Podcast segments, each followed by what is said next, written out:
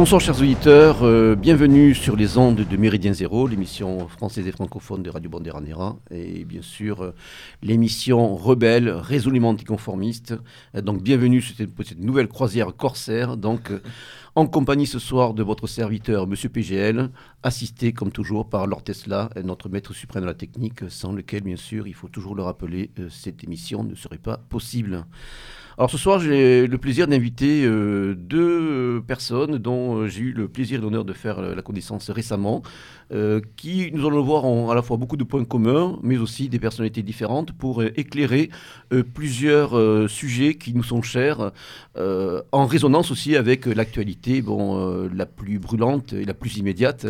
je précise que cette émission donc, est préenregistrée le 12 décembre, donc au lendemain de la fusillade attentat, sait-on, qui a eu lieu à Strasbourg et aussi à quelques jours euh, donc de l'acte 4 hein, donc de la présence des Gilets jaunes à la fois à Paris et dans le reste du pays. Donc, euh, dans ce contexte d'effervescence insurrectionnelle, dont on ne sait encore aujourd'hui si elle peut déboucher à terme sur justement une effervescence véritablement révolutionnaire, hein, bon, euh, pour laquelle nous marquons un certain intérêt. Hein, je pense que beaucoup d'éditeurs l'ont compris, en tout cas, hein, dans les, les, possibilités historiques qui s'offrent bon, euh, au peuple français et aux peuples européens en général de changer la donne, de certaine manière, de, de pouvoir peut-être opérer bon, véritablement un, un un virage à 180 degrés vers une, une, alternative véritablement radicale au sens strict du terme.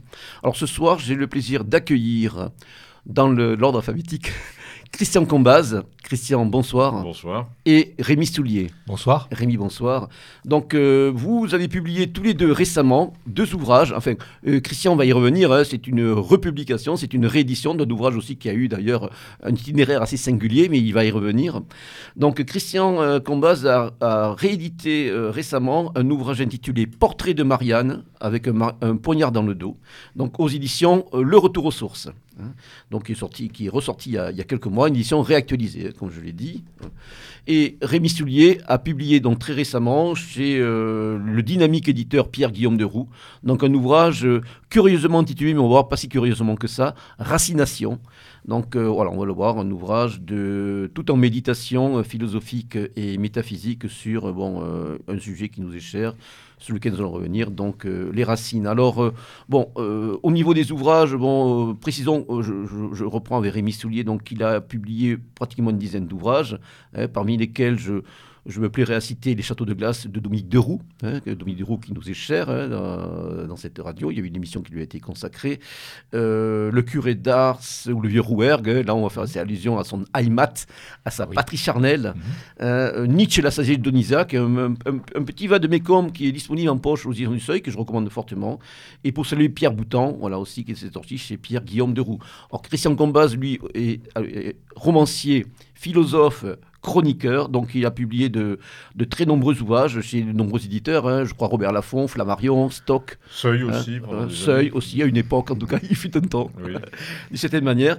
Alors, euh, cette émission, bon, je souhaite un petit peu, enfin, à travers les, les sujets qui sont abordés dans ces ouvrages, on peut faire un aller-retour entre euh, l'antithèse et la thèse. L'antithèse, c'est principalement ce qui est abordé dans le livre de Christian, c'est-à-dire cette caste euh, politico-médiatique, euh, euh, économique aussi, qui, en fin de compte, bon, a contribué à transformer durablement notre pays depuis plus d'une trentaine d'années et que Christian donc a fréquenté, il va nous le dire, donc euh, dans sa jeunesse et puis tout au long de son parcours euh, euh, d'écrivain et son parcours professionnel. Donc c'est quelque chose qui meuble une bonne partie de, son ouvrage, dont l'antithèse c'est ça. Et aujourd'hui on en voit les effets paroxystiques avec la Macronie, la Macronie au pouvoir, hein, qui est en fin de compte une accélération de ce processus et qui marque aussi une mutation anthropologique d'ailleurs de ce personnel. Mais il va y revenir tout de suite. Technologique aussi. Et technologique, on va y revenir. Et puis la thèse bien sûr c'est l'antidote en quelque sorte, c'est une nécessité impérieuse, euh, un véritable impératif, celui de euh, l'enracinement, plus que l'identité d'ailleurs. Hein. bon, Rémi va y venir. Donc, euh, à travers justement, une démarche de retour et de réancrage dans ce qui nous fonde, nos petites patries. Et là, bon, euh, tous les deux bon, euh, en parleront, et Rémi en particulier, qui l'a abordé euh, sur un mode, comme je disais tout à l'heure, plus méditatif, profondément philosophique et, métaphysique, hein, à travers des, parcours qui nous mènent de son rouergue natal mondiale via la Grèce antique et cette nouvelle justement Grèce que fut l'Allemagne romantique, hein, à travers donc des figures sur lesquelles il va revenir. Alors je me permets, je vais d'abord tout d'abord donner la parole à Christian, donc qui va d'abord, s'il veut bien, évoquer un petit peu le, le, cheminement singulier de cet ouvrage et en fin de compte revenir un petit peu sur une partie de sa jeunesse euh, qui l'a amené justement à fréquenter déjà ce monde. Hein, ce monde faisandé. Ce monde faisandé. Alors, le livre en question est un livre euh, qui a connu un destin en effet relativement anormal aujourd'hui, puisqu'il il a été authentiquement censuré par son propre éditeur. C'est-à-dire que la chose rare, c'est que son éditeur me l'a acheté l'a composé, a composé la couverture et que une semaine avant la sortie de l'imprimerie, euh, il me dit désolé, je ne le fais pas, tu peux garder l'argent. Et donc, euh, c'était un peu avant les élections macroniennes. Euh, du coup, ça m'a un peu énervé. J'ai gardé le typon, je l'ai envoyé à Amazon. J'en ai fait une chose papier un peu en hâte. On l'a vendu aussi la version. J'ai vendu la version numérique qui s'est très bien vendu pendant tout l'été. Et un éditeur, Le Retour aux Sources, a eu la gentillesse de me racheter le livre papier un an après pour le, publier, le republier sérieusement cette fois, avec cinq chapitres de plus qui correspondaient à l'année écoulée, c'est-à-dire l'année Macron. Voilà, ça c'est le contexte éditorial qui est relativement euh, inédit, si j'ose dire, puisque euh, un cas de censure aussi avéré, avec, euh, qui, dont, les, minutes, les minutes du procès sont disponibles sur Internet. Hein, si vous voulez voir les lettres de l'éditeur, enthousiaste d'abord et froide après, il y a quelque chose quand même d'accablant pour le régime aussi. Voilà, alors première chose, et pourquoi, pourquoi cette censure? Parce que le livre contient évidemment un portrait très euh, à la fois inquiet et inquiétant euh, de, euh, du monde que je viens de traverser durant les 30 ou 40 dernières années, ce monde dont j'ai vécu, puisque j'ai été euh, écrivain, mais pour, être, pour rester écrivain, pour en vivre et pour donc avoir une retraite que je, suis en train de toucher depuis six mois, il faut pouvoir en vivre, pouvoir vivre de sa plume. Et comme, comme auteur, c'est de moins en moins possible. Ça l'a été pendant la moitié de ma carrière, l'autre moitié ayant été comblée par du journalisme et des travaux, notamment de, de, de traduction, des travaux de circonstances que j'ai toujours réalisés sous le nom de ma mère, dont j'ai pas lieu d'avoir trop honte, mais enfin qui m'ont permis de toucher la superficialité, la nullité du, de, ce monde marchand euh, euh, qui est le nôtre, y compris dans le domaine de la création. Voilà. Donc euh, voilà, pour résumer, je me suis retrouvé vers 50 ans, c'était pas une victoire morale, le concurrent des livres que j'avais traduits de l'américain dans les vitrines. C'est-à-dire en gros, mais même les, chroniqueurs du Figaro Magazine, ignorant que j'étais l'auteur de la traduction, disaient que tel livre américain était formidable et que le mien était moins, moins intéressant, ou alors le libraire lui-même le laissant, laissant le mien mmh. euh, dans l'arrière-boutique et mettant le livre que j'avais traduit en, vitrine. Je me dis que c'est quand même une parabole assez étonnante à décrire. Donc je la décris dans ce livre, en même temps tout ce qui va avec, c'est-à-dire les voyages pour le compte du Figaro, toute une espèce de de mélange de, de pot pourri, de, journal un peu, un peu à la Jules Renard sur, sur le monde que j'ai traversé, euh, qui est un monde euh, pas tellement pittoresque, enfin pittoresque si, mais pittoresque dans, dans, dans, le genre accablant. Quoi. Euh, voilà. Alors si vous permettez, Christian, nous pourrions y revenir donc, dès, ses débuts. votre patronyme d'ailleurs traduit, je crois, une, une, origine savoisienne. Oui, je suis savoyard, savoisien, parce que savoisien c'est très politique. Oui, je suis savoyard et un peu savoisien, faut reconnaître. D'accord, voilà. mon père a écrit une biographie de Vaugelas, donc euh, je suis membre honoraire, enfin ben non, je suis membre associé de l'Académie de Savoie, euh, dont mon père était membre euh, plénier. donc voilà, bref, on est, on est en effet lié à, notre, à, nos, racines savoyardes, avec grand plaisir. J'en ai adopté d'autres, comme nous allons le dire, puisque j'ai très tôt, avec mon premier argent, donc vers 25, 25 ans, acheté une maison dans le Rouergue, d'où je suis devenu, sans le savoir, le voisin de Rémi, lequel m'a écrit un jour, on a 15 ou 20 ans de différence, en me disant est-ce que, etc. On, a, on est entré en relation par ce biais. Et puis voilà, ça, ça a, maintenant, évidemment, la différence d'âge ne se voit plus. quasiment. exagères, quand même un peu. Mais enfin, voilà. Donc, euh, c'est amusant. J'ai donc épousé très tôt d'autres racines que les miennes. Euh, je les ai réépousées d'ailleurs récemment, puisque je viens de racheter une maison en Rouergue. Euh, je suis très satisfait de pouvoir montrer que les racines, ça s'adopte aussi. Hein. Alors, on parle de Racine, mais bon, euh, une partie de votre enfance, mais pratiquement toute votre enfance, votre adolescence, vous la passez à Paris. Voilà, donc euh, en gros, mon père est un, agent économique de la modernité, ingénieur, il se promène à la faveur des, nominations, il finit à 15 ans, enfin quand j'avais 15 ans, par être nommé à Paris, je me retrouve chez les jésuites de Paris, puis à Sainte-Croix de Neuilly, puisque les jésuites de Paris euh, ne, ne, faisait plus passer le bac très littéraire, donc je me retrouve dans le collège de Monterland, à Neuilly-sur-Seine, en 60, 71. Mhm. Et en 71, c'était l'époque de Paul Naref euh, et c'était l'époque du lycée Pasteur où la France des bronzés était en train de naître puisque l'équipe des bronzés était élève au lycée Pasteur, c'est-à-dire juste en face. Et vous aviez donc la coexistence de deux mondes. L'un dont je sortais qui pensait qu'il avait encore un droit naturel à exercer une influence sur les affaires de la France notamment morale, et l'autre qui sentait très bien que la délicatesse allait être, allait, être tellement prononcée qu'on pourrait vendre n'importe quoi à n'importe qui. C'est ce qu'ont fait les bronzés pendant tant d'années. Et donc, euh, ils, ont, ils, sont devenus ce, que, ce qui est devenu, par exemple, la gauche midérandienne, c'est-à-dire d'abord des fantaisistes, puis ensuite qui gagnaient de plus en plus d'argent. C'était les années Chabat, les années euh, Canal+. Voilà, Et puis, donc, ces gens-là ont gagné tellement d'argent qu'ils sont devenus boursicoteurs, puis investisseurs, puis, puis, puis, euh, puis en fait, parrains, parrain, parrain économique d'un producteur. et donc, le, sort, le sort financier, par exemple, et moral d'un type comme Arthur ou bien de Alain Chabat, c'était ahurissant. On n'aurait jamais pensé ça à 20 ans.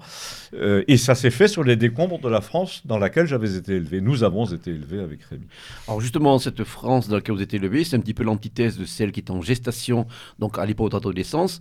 Et d'emblée, lorsqu'on prend les 20 premières pages de votre ouvrage, ben, on est confronté à des portraits saisissants.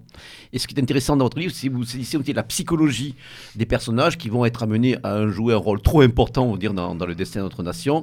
Et je pense notamment au couple Hollande. Vous allez aborder plus tard aussi le couple Sarkozy.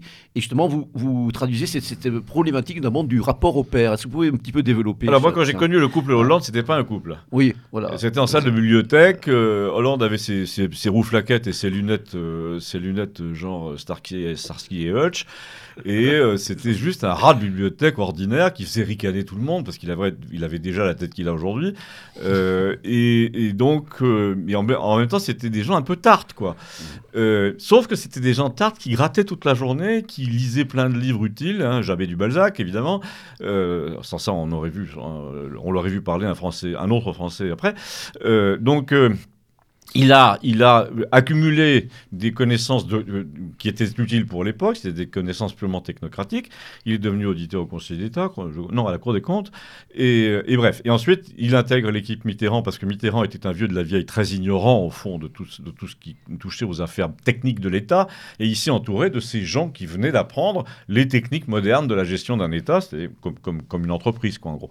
Donc, euh, on a vu arriver toute une série de gens qui n'avaient aucune profondeur je mets légèrement à part euh, Jacques Attali, puisque lui, il a une certaine profondeur dans le mal. oui, vous le citez à plusieurs reprises.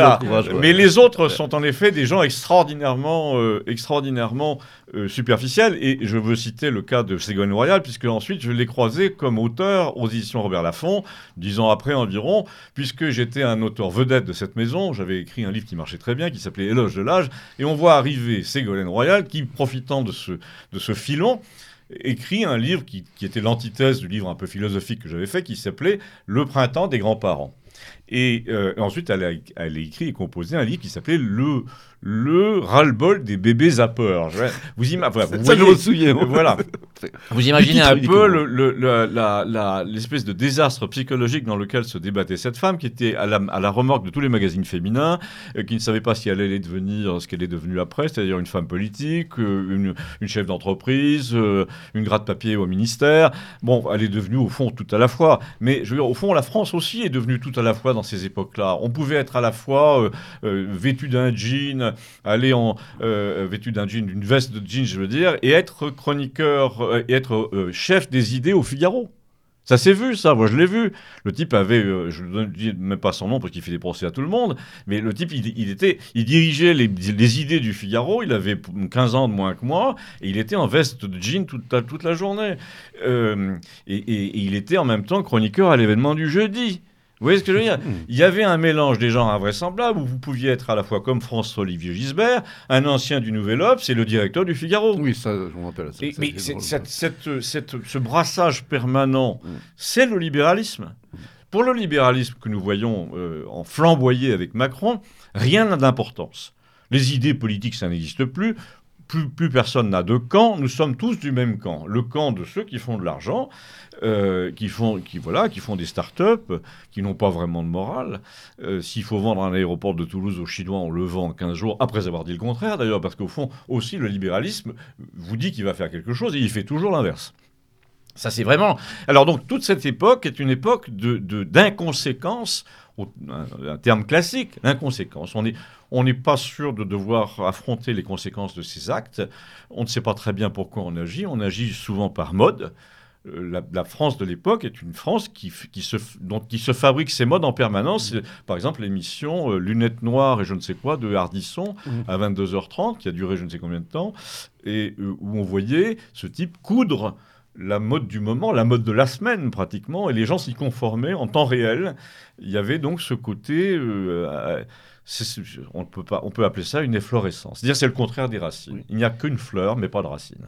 Alors, si vous permettez, oui, je, je reprends le, le- le fond de- initial euh, de ma question. Mhm. Donc, euh, concernant justement des, des- des profils comme euh, Hollande, Ouais. comme Ségolène, comme Sarkozy, vous montrez qu'il y a quand même une constante, hein. c'est-à-dire bon, rejet du père. hein. Alors, y a oui, pardon, oui, voilà, voilà. le- le- Voilà. Alors effectivement, ce sont des gens qui sont des électrons libres, qui, des électrons qui se sont libérés. Dans le cas de Hollande, son père Gustave Hollande était un homme qui rigolait pas tous, tous les jours, qui s'est présenté pour le compte de Tixet-Vignancourt à la députation, Ah oui. euh, et dont nous avons lieu de penser qu'il a gueulé à table. Donc euh, Hol- Hollande, euh, jeune, on l'imagine très bien à 16 ans avec, avec ses, débuts de rouflaquette, se dit je vais faire de bonnes études, comme ça je pourrais dire merde à mon père. C'est exactement ce qui s'est produit. Donc à partir de, de 20, 20 ans, il ne devait plus rien à personne. Et Ségolène Royal, pareil, son père, euh, lieutenant-colonel euh, d'extrême droite, enfin en tout cas, euh, on le dit, je ne sais pas si c'est... Mais en tout cas, avec des, des- avec, je crois qu'elle avait trois frères qui étaient eux-mêmes pas vraiment de gauche. Et donc, elle a considéré qu'elle était, euh, euh, comment dire, écrasée par, les, par ces figures masculines. Elle a pris fait écrousse pour sa mère lors du divorce, car il y a eu divorce, et elle a essayé de faire payer à la France entière les déboires qu'elle avait eus comme jeune fille euh, dans, dans son foyer. Vous prenez le cas de Martine Aubry, c'est pareil. Le cas de Manuel Valls, c'est absolument pareil. Euh, le cas de. Alors, c'est souvent dans le cas de Manuel Valls et Sarkozy, bizarrement, il y a une espèce de parallèle. C'est que c'est des femmes fortes et qui ont de l'argent avec un père euh, un peu ludion, un peu absent. Mais le père est toujours absent. On, est toujours dans, cette- absent, ce, dans ce schéma euh, de gens qui, ne- qui ne savent pas, qui ne peuvent pas. Alors, le cas de Macron est. euh, qui ne peuvent pas exercer le pouvoir parce qu'ils ont rompu les relations avec leur père trop tôt pour pouvoir digérer, au fond, la rivalité avec le père est une chose naturelle, mais quand on ne l'a pas euh, vécu, euh, surmonté, digéré, quand on n'a pas fêté ses 35 ans ou ses 40 ans avec son père, on n'a pas fait la paix. Avec soi-même non plus. Or, Macron n'a pas fêté ses 40 ans avec son père alors qu'il était président de la République et qu'il invitait tout le monde à Chambord. Donc, euh, on est là dans un cas de figure très, très inquiétant. Non seulement il n'a pas fêté son anniversaire avec son père, mais en plus, il a épousé le double de sa mère, ce qui, sur le plan, euh, sur le plan euh, psychanalytique, est quand même assez limpide. Donc, tout ça est très cohérent avec la France de Mitterrand. Je me permets de vous rappeler que Mitterrand, personne ne l'a appelé papa ou, grand-père, etc. On l'appelait tonton. Pourquoi? Parce que le tonton dans une famille, c'est celui qui altère, qui, a, atténue l'autorité naturelle du père. Donc le tonton pour un, socialiste de l'époque, vu la différence d'âge, c'était acceptable parce qu'il avait un rôle tutélaire, mais un rôle tutélaire copain-copain. Mitterrand, c'est celui qui était en bras de chemise ou bras dessus, bras dessous avec Jacques Lang, qui lui avait les cheveux dans le cou. Donc euh, voilà. Donc il y a vraiment une espèce de, de, de, de, bronzise. C'est la France des bronzés. C'est- cette France qui, qui, est sans conséquence, sans passé déjà, sans avenir, euh, qui jouit de l'instant, euh, qui pratique beaucoup la fumette, y compris dans les films. Voilà. Alors en plus, c'est une France qui change de lunettes sur le réel en, en permanence. C'est la France des modes. Euh, je me permets de vous rappeler que pendant toutes ces années-là, euh, toutes les chanteuses, etc., disaient euh, c'est ma période beatnik, c'est ma période. Tout le monde avait une période, ma période bouddhiste zen. donc en gros, les... un, peu, le supermarché, voilà, la, philosophie, la, de, la philosophie et les convictions étaient là encore des choses qu'on pouvait hum, pratiquer pendant deux ans. y compris une certaine sexualité différente, c'était qu'on faisait son marché, quoi. on essayait tout. Euh, donc, donc là, on est dans l'absence absolue de racines, puisque rien n'a une origine, rien n'a. Tout est essayable. Alors justement, Rémi, vous, vous avez passé donc une enfance en province, mais vous êtes allé à Toulouse, je crois, ou Bordeaux, Bordeaux et Toulouse, je crois, dans votre. Est-ce que vous avez été vous ici amené à fréquenter bon euh, type de faune, bon qu'on peut de la bourgeoisie de gauche ou, fils de euh, filles de notables qui peuvent trahir aussi ce type de profil humain? Et psychologique. Hein. En ce qui me concerne, c'est assez différent. C'est-à-dire que, euh, à la différence de Christian Combaz, pour des raisons euh, tout simplement familiales euh, et, sociales au sens large, non, je, n'ai jamais fréquenté que le peuple, disons. C'est-à-dire mmh. que je suis moi-même issu d'un milieu populaire, hein, au sens noble du mot. Au sens noble du mot, je veux dire, pas au sens de la langue contemporaine, où on sait très bien ce que désignent les milieux populaires, voire les quartiers populaires. Donc, je suis issu d'un milieu populaire, donc du peuple français, et en l'occurrence du peuple occitan aussi, euh, Rouerga. Et donc, euh, je n'ai pas été amené à fréquenter euh, des milieux différents véritablement de mon milieu d'origine. Je l'ai été un peu, mais à la marge, lorsque je suis parti étudier à Toulouse, mmh. en, classe préparatoire aux grandes écoles, où j'ai été confronté à ce moment-là à des représentants d'une certaine bourgeoisie, mais qui reste une bourgeoisie provinciale. Donc j'ai pu mesurer un certain nombre de, distances qui pouvaient se créer, qui pouvaient, avoir, qui pouvaient avoir lieu, mais je suis resté dans un milieu qui, est, qui, qui demeure socialement homogène. Et puis ensuite, effectivement, la vie a, suivi son cours, bien entendu. Donc il m'est arrivé de fréquenter, et de fréquenter toujours aujourd'hui, différents milieux pour différentes raisons. Et donc j'ai aussi été, mais bien plus tard que, Christian Combaz, et dans des conditions différentes, mais j'ai été confronté, bien sûr, au, au milieu que l'on pourrait dire euh, le milieu bourgeois, et en particulier aujourd'hui le fameux milieu bourgeois bohème euh, mhm. qu'il m'arrive de, côtoyer. Mais j'ai toujours veillé à, préserver un certain nombre de murailles intérieures, au moins entre ce milieu-là et le milieu du peuple et le milieu du peuple français, j'entends, chaque fois que je parle du peuple, je parle du peuple français, et je parle singulièrement du peuple des provinces de France. Donc je n'ai pas du tout la même expérience, le même, le même euh, j'ai presque envie de dire, entre avec des guillemets bien sûr, mais le même cursus social. J'ai été d'emblée euh, engagé dans un travail universitaire, enfin ma filière au départ a été plutôt académique et pas euh, d'emblée littéraire et journalistique comme l'a été celle de, Christian Combaz, elle est devenue après. Mais donc les, itinéraires ne sont pas exactement comparables ou superposables. Cela dit, j'adhère évidemment tout à fait à, ce qu'a dit euh, Christian Combaz. son analyse et son, sa courbe de vie, et telle qu'il l'expose d'ailleurs dans, Portrait de Marianne, me sont en un sens tout à fait familières, et ses jugements, ses analyses, en particulier autour de cette question pivot, qui est la question paternelle, évidemment, me, me, paraissent tout à fait euh, justifiées et tout à fait euh, fondées. Et d'ailleurs, Christian Combaz a, a, commencé son, son entretien, en, euh, son intervention, en, évoquant la question de la traduction, et ça me paraît extrêmement riche, parce que la, traduction, on dit souvent traduction, trahison. Mmh. J'ai le plus grand respect pour l'idée de, traduction, et, la question de la traduction, enfin, savoir est-ce que le, texte, et en particulier le poème, euh, est-il traductible? Est-ce qu'on peut traduire véritablement? Je ne sais pas, c'est une question compliquée, mais en, tout cas, on peut trahir. C'est une grande question, effectivement. C'est une question essentielle, fondamentale. Mais en tout cas, on, peut trahir. Et écoutant Christian, je me disais effectivement que l'on préfère la copie à l'original, en un sens. Alors, c'est lorsque, lorsque, lorsque, voilà, c'est bien bien ça. C'est même pire que ça, parce que sur le plan moral, les livres que je traduisais étaient souvent des, des, des choses policières C'est ce que je veux dire. dégoûtantes. C'est ce que je veux dire. C'est ce que je veux dire. Je veux en venir là. C'est-à-dire que ce n'est pas simplement la question formelle de la traduction, mais la question des univers, en ah effet, et de ce qui était en jeu. Et l'idée de dire, en effet, euh, vous rappeliez qu'il y avait, en effet, euh, par exemple, euh, tel ou tel de vos romans en même temps en librairie, mais que l'attention médiatique était plutôt appelée sur la traduction d'autres livres, du traduit d'eux de l'américain, avec un contexte évidemment très très différent. Mais cette secondarité, le fait que le, ce qui est second et ce qui est de plus en plus préfabriqué, ce qui est de plus en plus trafiqué, cruel, cruel, aussi du point de vue du, fond, hein, si on en reste à, la, question du fond. C'est ce qui en, vient à primer, c'est ce qui en vient à dominer. Et, le reste, ce qui est précisément l'original, c'est-à-dire le, le, racinal, si j'ose dire, puisque le livre c'est une racination en l'occurrence, on peut filer la métaphore, on peut la décliner de différentes manières, que ce racinal-là devienne, c'est-à-dire ce que vous avez appelé la profondeur, c'est exact, exactement la même. Mm. Bon, que, que, cela devienne secondaire, voire tertiaire, quaternaire, euh, et, on peut, et, on peut filer encore plus euh, en allant encore plus loin, c'est en effet un, un, des grands traits de l'ignoble parodie moderne. Tout à fait. Mm. Donc les itinéraires sont différents, mais les constats sont les mêmes au final, bien entendu, à partir de prémices différentes. Il y a quelque chose quand même qui résume un peu tout ça, c'est la Welbeckisation de la littérature. J'ai pas de comment dire de dégoût euh, pour, pour le, personnage littéraire qui euh, dont, une partie du succès s'explique très bien. Euh, en revanche, j'ai beaucoup de dégoût pour les bases qu'il a utilisées pour pour se hisser sur la plus haute marche. Ce sont des bases très gainsbourgiennes. Mm. Il pratique en fait la littérature à la Gainsbourg. C'est une littérature du dédain de soi-même. La déchéance du mal blanc, quoi, occidental. Absolument, absolument. Et puis, euh, on mélange tout. Euh, on n'est pas soigné de sa personne, ni, de, sa personne, ni son expression d'ailleurs, ni même. Il n'a même pas eu la, politesse pour le lecteur d'épargner euh, à la postérité le, le, commentaire sur la cravate de Jean-Pierre Pernaud. En fait, euh, euh, Welbeck est un tel nihiliste gainsbourgien qui n'hésite pas à mettre dans un roman qui peut avoir des qualités des considérations qui sont vraiment à peine dignes d'un article de Libé. Vous voyez ce que je veux dire? En, fait, donc, il tue son roman, en quelque sorte, aux yeux de la postérité, en faisant allusion à des choses tellement banales qu'elles seront oubliées dans cinq ans.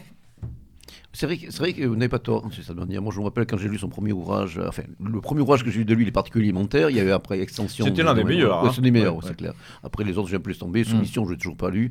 Mais effectivement, il y a ça. Et même, je rappelle, à l'époque, il y avait pas mal de débats qui agitaient notre mouvance et on se demandait, bon, mais est-ce qu'Elbeck, c'est uniquement des écrits sur la décadence euh, donc, euh, du mal occidental, mm. bah, oui, d'une certaine humanité en quelque sorte, ou est-ce que c'est aussi un roman décadent sur la décadence? Mais je pense que c'est les deux, effectivement. Voilà. Et moi, j'avoue que je me suis souvent posé la question, bah, malgré, bon, après, bien sûr, de, quelques qualités littéraires. Bon, je vous signale que c'est le titre d'une chanson de Gainsbourg, La décadence. Tout à fait, mais ça peut être. C'est, en fait, Gainsbourg est vraiment, musicalement, est la métaphore de Welbeck en littérature si je veux faire une petite confidence donc à, nos auditeurs, je pourrais évoquer, mais de manière euh, assez, assez fugitive, donc une rencontre que nous avions faite, le lieutenant Sturm et moi, avec Michel Houellebecq, dans euh, voilà, une station balnéaire assez connue de la côte méditerranéenne. Quoi, euh, ah ben c'est Agde Voilà, tout à fait. Bon, voilà, pour, le citer, le Cap, soyons plus précis. Voilà, le Cap, une péninsule, vous voulez dire. tout à fait. Voilà, et là, bon, on n'est pas vraiment été surpris, et de se dire surtout que, bon, ben, le, père Welbeck, lorsqu'il décrit notamment le, fameux quartier naturiste du Cadab, on voit que c'était euh, une, enquête du terrain, quoi, de cette manière. C'est du vécu. Voilà. Donc voilà, donc euh, on peut revenir un peu là-dessus. Alors si vous permettez, Christian, euh, est-ce que vous pouvez un petit peu développer sur aussi ce qui forme une bonne partie quand même de, des chapitres de votre ouvrage, c'est-à-dire bon, ces, ces choses vues, vécues, entendues, concernant dans, votre, bon, votre itinéraire journalistique. Et il y a aussi votre expérience qui est intéressante euh, de l'Institut français de, de je crois. Je, vous fais plusieurs, euh, comment dire, euh, un, pot pourri avec des oppositions. Comme ça, vous verrez bien un peu le, chaos que j'ai traversé. Alors, je, je suis un écrivain très fêté pour son classicisme, très considéré comme très académique. Et en même temps, on m'envoie, le Figaro m'envoie comme reporter dans le studio où Coluche, à Europe 1, annonce sa candidature à la présidence. Donc là, si vous voulez, il sorte de télescopage. Je suis à la fois un créateur reconnu pour la qualité de ce qu'il fait et une espèce de porte-micro qui interroge Coluche. J'interroge aussi euh, Jean-Louis Barrault, euh, Léon Zitrone, enfin des gens comme ça. Donc je me dis, il y a une espèce de machine à, à, à, décerveler ceux qui essayent d'avoir justement des racines, les racines des intellectuels d'une carrière littéraire. Ça existait à l'époque. Donc voilà, je me suis retrouvé dans un monde où, le shaker est secoué en permanence et où les éléments euh, sont, en permanence mélangés et où donc vous n'arrivez plus à, retrouver vos molécules propres.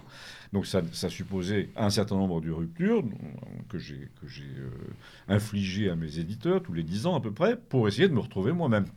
Le Figaro, c'est pareil. Euh, quand vous voyagez pour le compte du Figaro pendant dix ans, tous les 15 jours, C'est deux jours à Jakarta, euh, ensuite quatre jours à Los Angeles. C'est une époque de dinguerie absolue où vous partiez euh, sur AOL, qui était une, compagnie chérie de Mitterrand, pour aller à Cuba pour l'ouverture de la ligne de la Havane.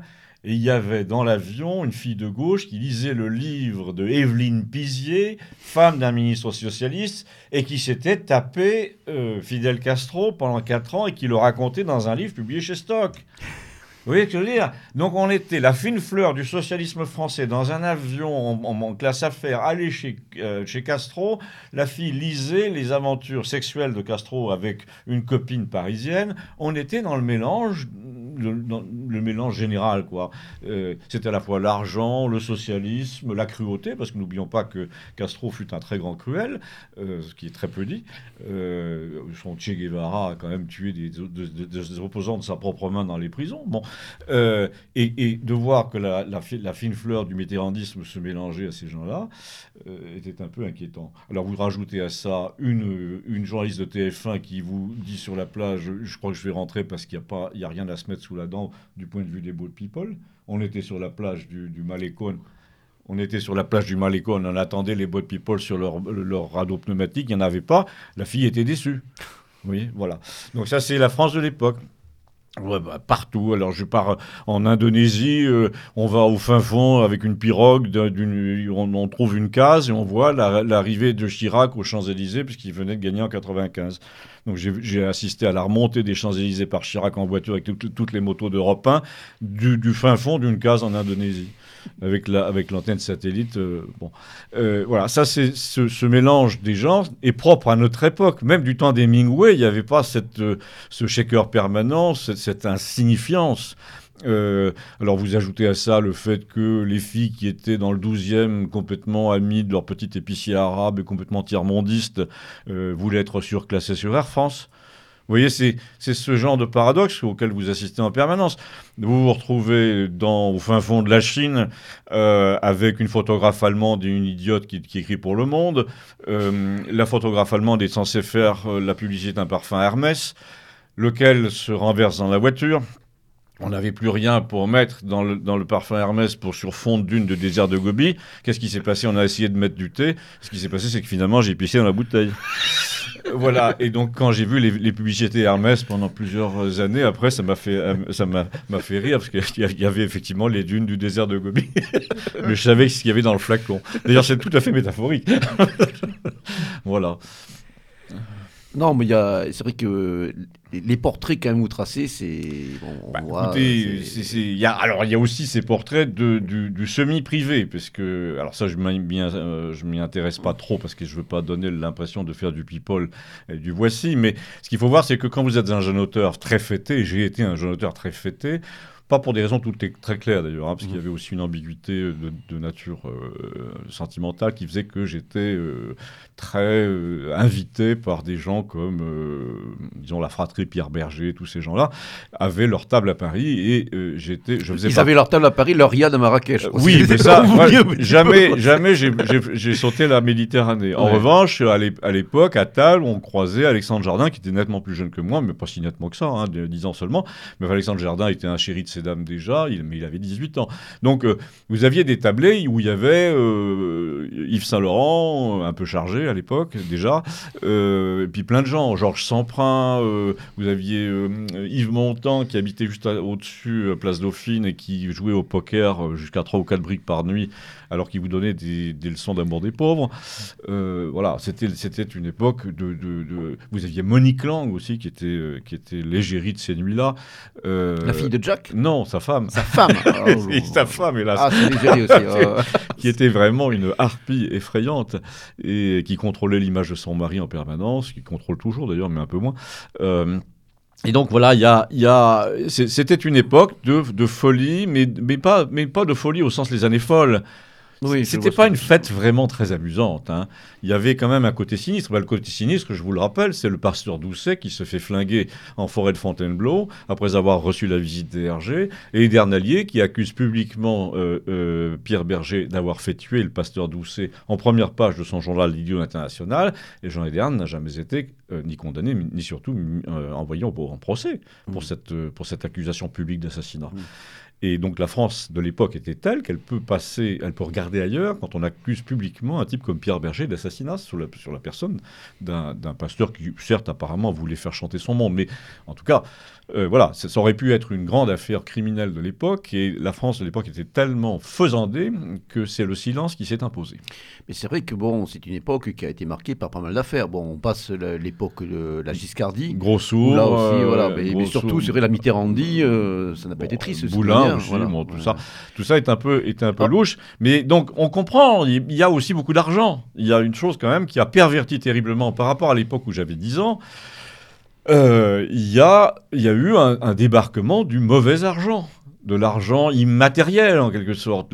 on pouvait se faire, regardez, regardez le cas de François Sagan, qui se faisait 2 millions de francs à l'époque sur un simple coup de fil à Mitterrand pour des histoires de vente d'armes.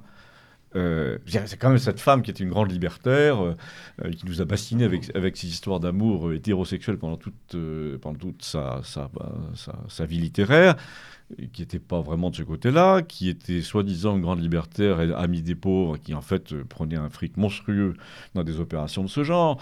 Il y a tout de même une, un mensonge moral permanent. Permanent. Mais on le retrouve dans la Macronie de manière euh, absolument, euh, comment dire, vitrifiée. le, discours moral d'Emmanuel Macron hier à propos de la France qui souffre était ahurissant. ahurissant. C'est un, type qui a, euh, qui a bachoté son truc un quart d'heure avant de prendre l'antenne. On dit oui, il y a des femmes qui élèvent seules deux enfants avec 800 euros. Euh, ah bon, Voilà. Euh, et donc il y a, mais tout ça est perceptible. La seule chose qui manque aujourd'hui, c'est au fond la geste de, de ces choses-là n'est pas n'est pas écrite elle devrait l'être. Alors, euh, des gens comme euh, Onfray, quand même, ont, conquis une certaine audience et ils, ah oui, commencent à balancer ah oui, ah oui, oui, la balance. Ah, c'est vrai que ces derniers temps, ça y va, hein, c'est la trille lourde. Hein. Sauf que, honnêtement, je ne le trouve pas d'une élégance euh, suffisante. Mm. C'est vrai que son pamphlet, sa métaphore filée, là, était plus que lourde. Et donc voilà, ça dessert un peu son propos. Cela dit, il, fait preuve de beaucoup de courage. Oui, c'est vrai. Euh, il, est vraiment, il, a une audience considérable, en effet. Il, a, il, a, publié évidemment de nombreux livres. Et la manière dont il use de son aura et de son, son talent vrai, il me paraît extrêmement courageux. Il aurait pu être acheté très facilement. Alors, non, elle il a toujours refusé. Elle est, elle est, elle est courageuse en sens qu'il a beaucoup d'ennuis, il a beaucoup de commentaires à faire pour se justifier, etc. Mais elle n'est pas si courageuse que ça sur le plan matériel, puisqu'il a, il vend très très bien ses livres, il est quand même à l'abri du besoin. Il y a quand même une des choses qui, principales de, de, comment dire, de, de timidité chez l'auteur qui veut dire la vérité, c'est que s'il est attaqué par une association pendant 8 mois et qu'il doit dépenser 80 000, 8 000 euros de, frais de justice et qu'il les a pas, bien évidemment, il est très inquiet. La, prochaine fois, il fait attention. Tandis que Onfray ou Zemmour, des gens comme ça, sont évidemment euh, épargnés par, ce, par cette crainte parce que bon, ils ont largement les moyens de se payer un bon avocat. Euh, et donc voilà, il y, a, encore aussi dans, la liberté de penser très très menacée aujourd'hui par, euh, euh, les associations qui se, substituent de manière absolument dramatique au, au procureur du roi autrefois. Autrefois, quand, quand, Flaubert était inquiété, il l'était par une personne. Aujourd'hui, c'est par, par un ensemble de personnes. Hein. Oui, d'ailleurs, c'est en pleine, euh, durant cette période des années 80, cette Mitterrandie donc triomphante, que sont nés des phénomènes comme SOS Racisme, qui, a, qui a aliéné des, des millions de, de, jeunes Français. Et moi, j'en suis, je, suis un témoin, sur manière. Hein, vu ça, ça va tellement loin que vous ne pouvez plus dire un tel un, comportement autiste. Vous avez l'association des parents d'autistes sur le mm. dos. Oui, voilà. En disant, monsieur, révisez vos trucs, un autiste, c'est pas ça, etc. Mais madame, c'est une image et j'emploie le vocabulaire que je veux. Donc, ils vont criminaliser maintenant le mauvais emploi d'un terme médical. Qu'on rêver. Il, il, est vrai que le contrôle s'accroît de plus en plus et le puritanisme qui va avec. C'est-à-dire que le langage doit être surveillé en permanence. Des phénomènes d'autocensure euh, voient le jour de manière presque naturelle, précisément, mhm. si on ne veut pas avoir au dos un certain nombre de ligues de vertu. Et donc, cette société du, du, contrôle et de la surveillance est de plus en plus euh, prégnante. Enfin, on la voit sur tous les plans, à, tous les niveaux. Et il est curieux qu'elle. Enfin, ce n'est pas curieux, mais enfin, c'est tout à fait cohérent que, que ça aille de pair avec un, discours d'exaltation de la liberté au sens majuscule du terme, etc. Alors que les libertés réelles et concrètes sont euh, chaque jour un peu plus. C'est la peau de chagrin. Et quand on voit bon, des, de, sinistres histrions comme euh, Cohn-Bendit au goupil, bon, aujourd'hui jouer aux flics, euh, Absolument. jouer au père fouettard. Ils nous disent euh, comment bon, rétablir l'ordre ah, dans mais la rue, ah, mais on est- hallucinant, on est quoi, tombé sur la bon, euh, Autrefois, là, ce, ce- ce débat de balles qui avait lieu sur, sur Macron Télé, là, sur, Euh, oui, oui, oui, Voilà, étonnant. sur ouais. BFM Télé, donc bon, Étonnant. on a vu Goupil, mais vraiment. D'ailleurs, entre parenthèses, vous savez, d'une Goupil provocation, bon. euh, Goupil m'a traité d'homophobe chez Ardisson. Non, mais Je veux dire, oui. Bon, d'ailleurs, à, quel- titre on a ce, ce gars-là qui présente sur lui? Bon, il a, il a signé. Alors, mais il a ça- réalisé un film. non, bon, non, mais euh, ce qui- soir-là, ce soir-là, il était Ouais. invité par Ardisson expressément pour me dégommer. Il n'y avait pas le moindre film Ouais, qui sortait. Il était là pour me pour me pour m'opposer quelque Oui, chose. je sais bien, mais l'autre soir, c'est plus Jada, c'est pareil. Bon, moi, Ouais, je, je fais ouais. allusion son film euh. Mort à 30 ans, hein, Oui, oui, la mort de Ray Canati, c'est le seul truc qui a fait à peu près de potable. Il y a encore, bon, on peut en parler. Mais c'est vrai qu'on voit c'est- ce, ce genre de, de flic de la pensée, hein, de, de garde chiourme, en fin de compte, hein, qui se souvient, qui a bien oublié le- l'époque où, en bon petit bourgeois, par exemple, bon, il lançait aussi du pavé sur euh, les CRS et Oui. DSS, hein, comme euh, sur la formule consacrée de l'époque. On voit que ces gens-là sont complètement virés leur cutie. Aujourd'hui, c'est les, les gardiens du nouvel ordre puritain hein, et moral, hein, qui ne dit pas En son plus, nom, ils ont hein, tous la même teinture L'Oréal. C'est ahurissant. Il a, il a la couleur de cheveux de, de François Hollande. Je pense qu'ils doivent avoir le même coiffeur. Euh, non, mais c'est vrai, il y a quand même. Là encore, il y a, euh, il y a Jacques Julliard, des gens comme ça. Il y a des gens qui ont passé l'âge d'avoir les cheveux noirs. Et le fait qu'ils manquent de jugement assez pour ne pas s'apercevoir qu'ils sont grotesques dans la glace, c'est déjà un. C'est déjà un, lourd handicap dans, dans leur pensée. Je veux dire, quand on n'est pas capable de s'apercevoir que la teinture ne va pas, c'est que euh, quand on publie un livre, on n'est pas capable de s'apercevoir qu'il contient des chapitres qui ne devraient pas y être. Euh, Il y, a- il y a vraiment, bon, je sais pas, si on manque de jugement dans un, dans un domaine, on en manque forcément dans l'autre, non? Ah, mais je, je crois, oui, c'est le règne de la contrefaçon et de la parodie, Voilà. et, et d'une certaine forme de clownerie d'ailleurs, dont ils ne s'aperçoivent pas. Ben, C'est effrayant. Et, c'est effrayant. Mm. Et alors, songeons, alors, petit euh, hommage à Guy Hockenghem, l'auteur de La lettre ouverte à ceux qui sont passés du Oui, Mao oui. Ouais. qui est tout de même un livre qui est euh, toujours d'une actualité parfaite. Je me souviens, moi, j'ai connu ce livre grâce à un arti- un- le dernier article de Guillaume Feuille dans la revue Éléments, hein, Mm. qui était dans- daté de 86, où justement, bon, il en faisait un petit peu l'éloge. Ah, c'est un livre Euh, c'est un livre remarquable. fait du bruit. Tout- Mais tout- il faut, il faut être mourant pour pouvoir dire des choses comme ça aujourd'hui. Mm, mm. C'est ça qui est scandaleux. Euh, autrefois, vous démarriez une existence littéraire sur ce genre de pamphlet, et aujourd'hui, c'est la, clôture. Alors, il y a, il y, a un pa- il y a- il y a vraiment euh, un chapitre qui est extrêmement intéressant euh, parmi tant d'autres dans votre ouvra- ouvrage, euh, Christian, c'est votre expérience, j'en parlais très rapidement tout à l'heure, dans l'Institut français de Ah, Milan. oui. Donc Bah, voilà, censé représenter donc la France telle que l'imagine, résume. la rêve pas mal de... Ça se résume. La raison pour laquelle je suis parti à l'étranger, c'est que je n'avais plus de quoi vivre. Ouais. Et pourquoi n'avais-je plus de quoi vivre? Parce que j'étais devenu un dissident. C'est qu'à partir du moment où votre propre éditeur, juste après vous avoir acheté 10 de vos livres, pour vous dire je fais une, re- une réédition chaque année, vous dit finalement je vous abandonne, deux, deux ans après, Fayard, C'est en quelle année ça? c'est en peu près. 2001, 2002, D'accord. un truc comme ça. Non, non, plus, que, plus tard que ça.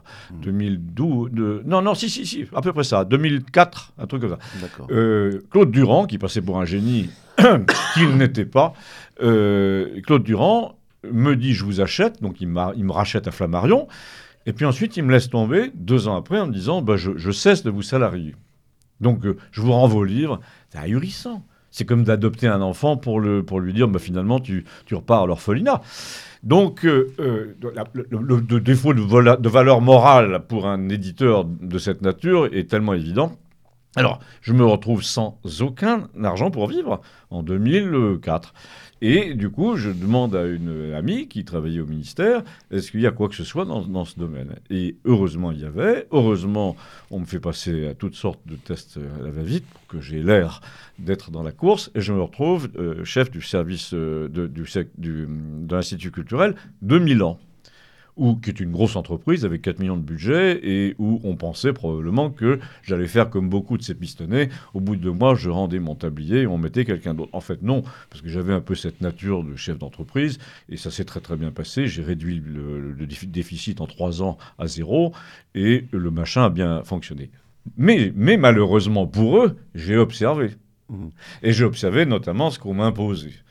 Alors, on m'a imposé des, vi- des visites forcées d'auteurs comme Laurent Mauvignier, qui se prend pas pour. euh, euh, ou bien, bon, bref. J'ai essayé d'inviter des auteurs que j'aimais beaucoup aussi, donc comme euh, Benoît Dutertre, des gens comme ça.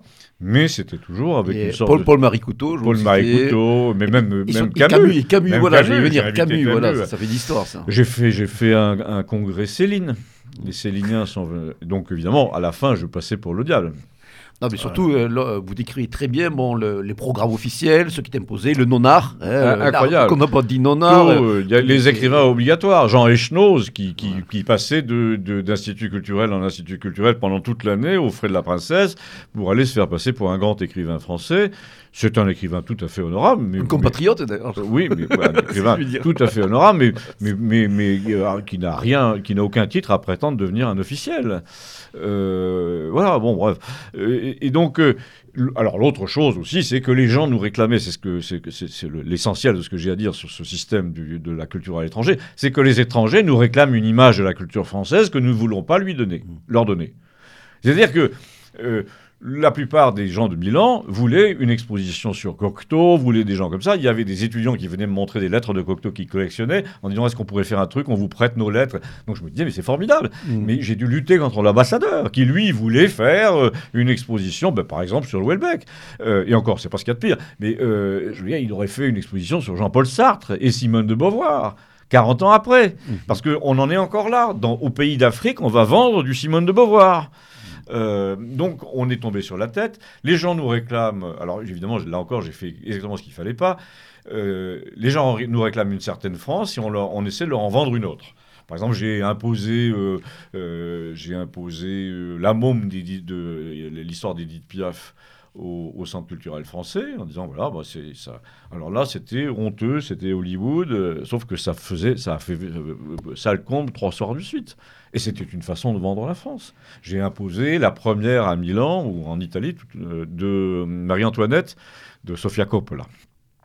Euh, là encore, très belle opération avec de Hermès derrière, etc. Donc c'était des, méthodes, des méthodes de promotion de la France qui étaient pas du tout, qui étaient hors, hors, euh, hors cadre. Quoi. Mhm. Euh, moi, on voulait que je fasse euh, ce que, ce que la France de Jacques Lang avait décidé, et notamment en art contemporain.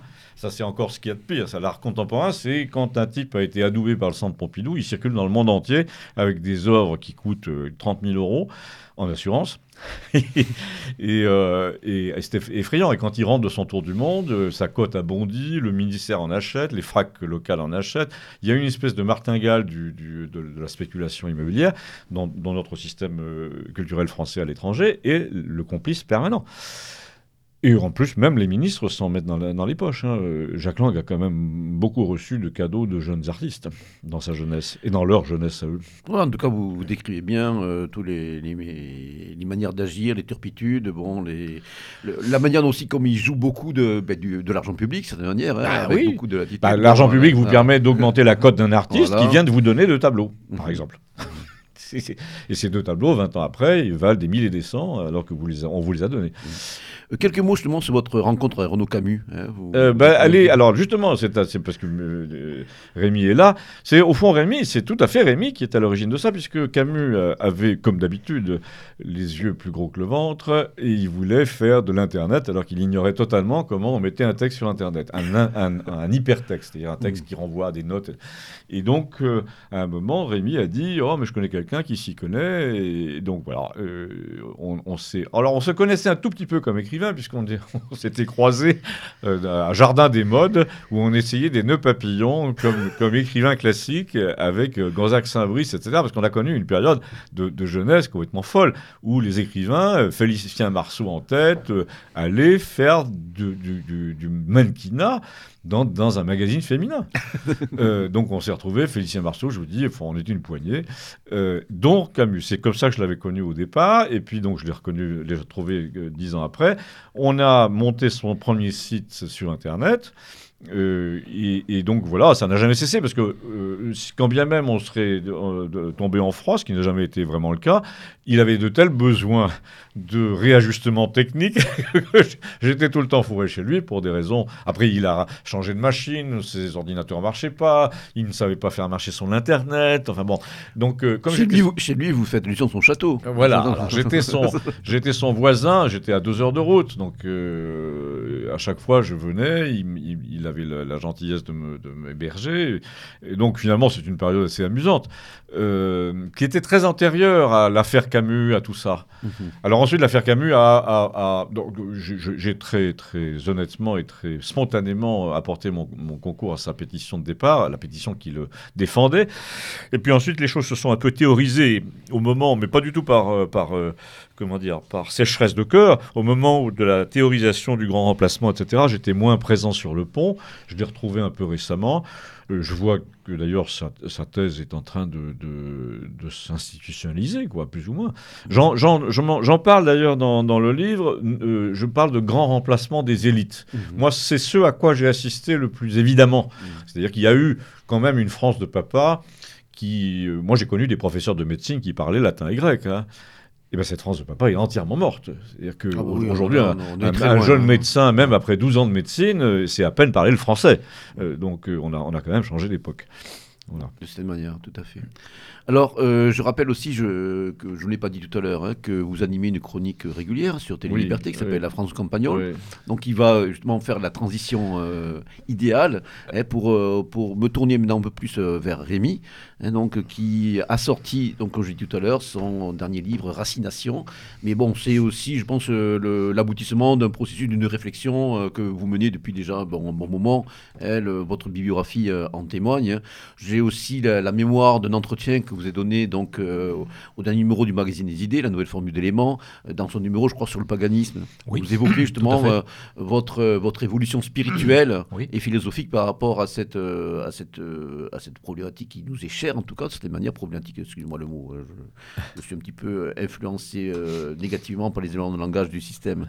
Bon, bah, ce thème, ce sujet, hein, c'est cet impératif qui nous est cher, Rémi. Pouvez-vous revenir justement sur cette, ce parcours personnel qui va justement illustrer euh, directement le, livre que vous, que vous, avez écrit. Oui, alors c'est un, un parcours en, effet à la fois, disons, intellectuel ou philosophique et euh, parallèlement en un sens politique ou métapolitique, c'est un mot que vous aimez avec raison, euh, et donc qui part en effet d'un, enseignement de type traditionnel au sens large du mot et qui se diversifie ensuite à travers différentes traditions spirituelles ou, ou, philosophiques, donc avec un ancrage euh, culturel, éducatif dans le, catholicisme romain, qui est, comme disait Peggy, la religion peuple, enfin, ou en tout cas qui a été la religion du peuple français, au moins dans les, dernières, euh, dans les derniers siècles. Euh, même si ce n'est pas nécessairement la religion originelle de, des peuples d'Europe. comme le dit très, très bien Vénère, j'aime beaucoup cette formule. Hein. Le, christianisme n'est pas donc à l'origine oui. notre tradition, mais il s'y est greffé, il en fait partie de cette manière. Il, s'y est greffé, et... effectivement, surtout le catholicisme romain, en tant qu'il est romain. Et effectivement, la romanité du christianisme a fait qu'il euh, il y a un monde, un univers entre le, le, le, versant du, de l'évangile, disons, originel tel qu'il pouvait être compris dans son milieu d'origine, et puis la construction purement, typiquement romaine qu'a opérée euh, l'Église catholique euh, au, long, des siècles, bien sûr. Donc il y a cet ancrage-là, et puis il y a aussi, par extension, évidemment, cette acceptation totale de l'héritage européen dans son versant donc romain, oui, c'est vrai, romain, c'est-à-dire à, la fois, euh, puisque c'est originel pour moi, catholique, et puis romain au sens des Césars, au sens de la Rome des Césars, donc au sens de la Grèce, évidemment, en arrière-plan, mais aussi au-delà, au sens euh, nordique, au sens slave, enfin, et au sens indo-européen, euh, euh, qui est peut-être la formule la plus globale, qui permet de ressaisir ces héritages-là. Et c'est aujourd'hui, en effet, un point, je ne dirais pas du tout un point d'aboutissement, parce que il y a toujours en moi la, la quête du Graal. En quête, voilà, c'est le mot quête qui nous est cher, je crois. voilà, voilà, c'est la quête du Graal. Et je crois que être en quête du Graal, c'est une façon évidemment toujours active d'être en marche, d'être en état d'alerte et, en état de, de, de, penser, tout simplement.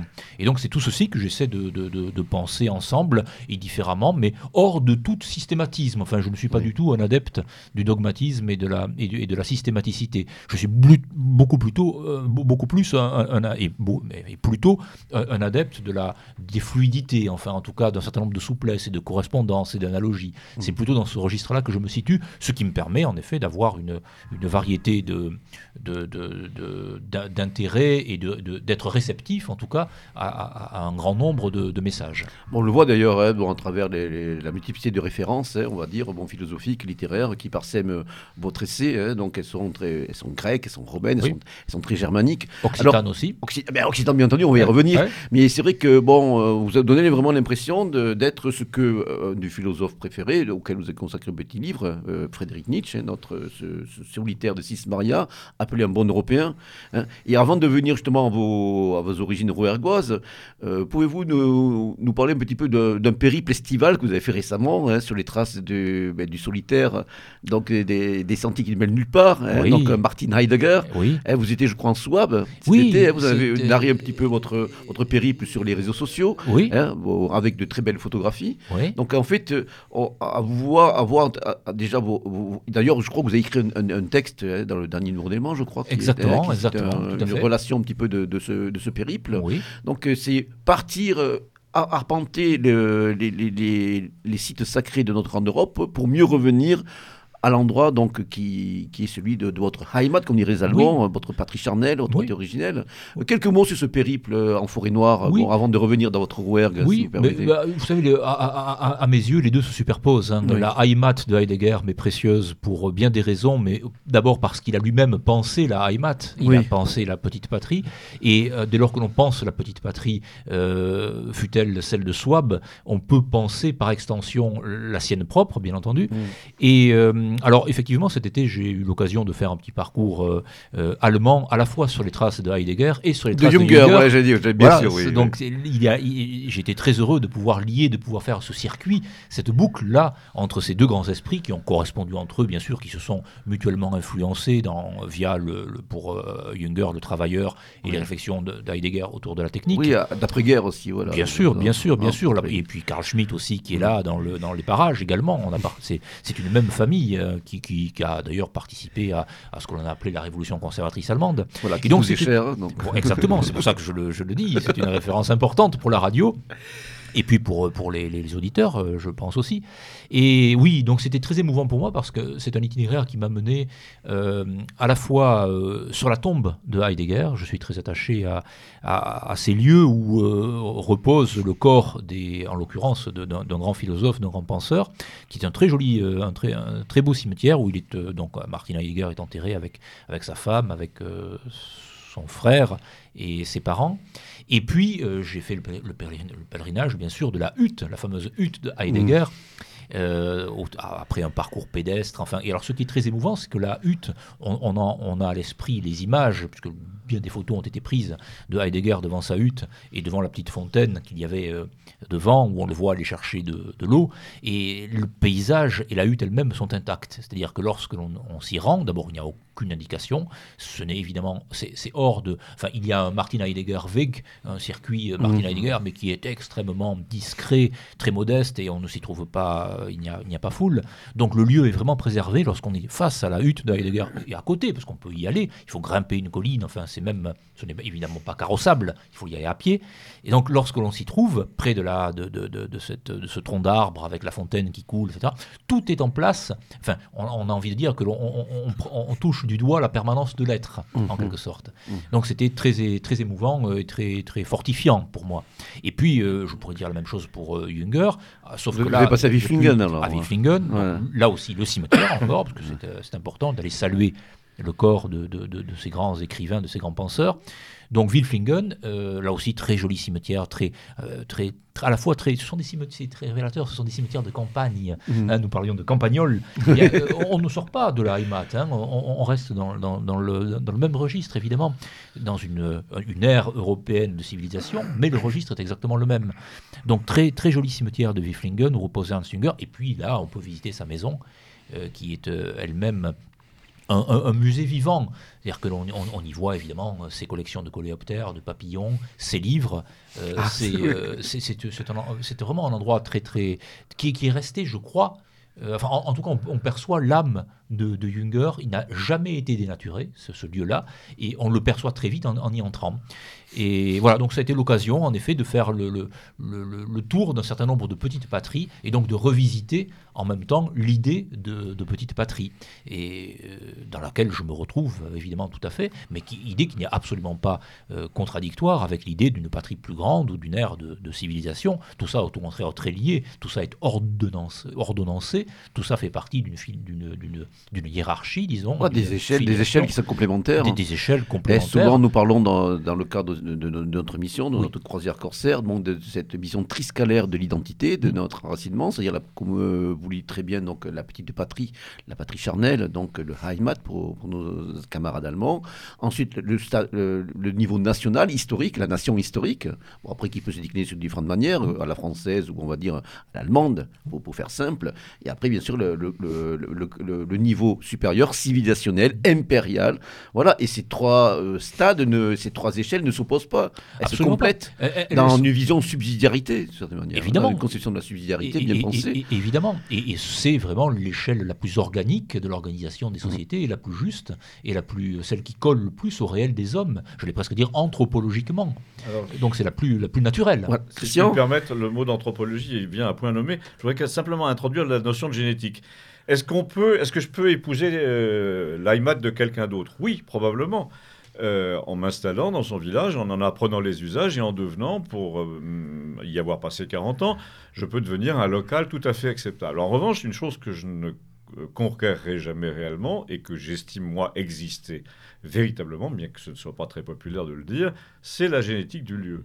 Hmm. Il y a une épigénétique qui est liée aux conditions d'existence dans un certain lieu, dans une certaine petite patrie. Ça se voit tout à fait dans les vallées pyrénéennes et alpines, où quand on a passé cinq siècles dans les mêmes lieux, dans les mêmes vallées, ou dans la même vallée, on a des caractéristiques physiques, mentales, morales, de caractère, qui sont très différentes de celles de la vallée voisine.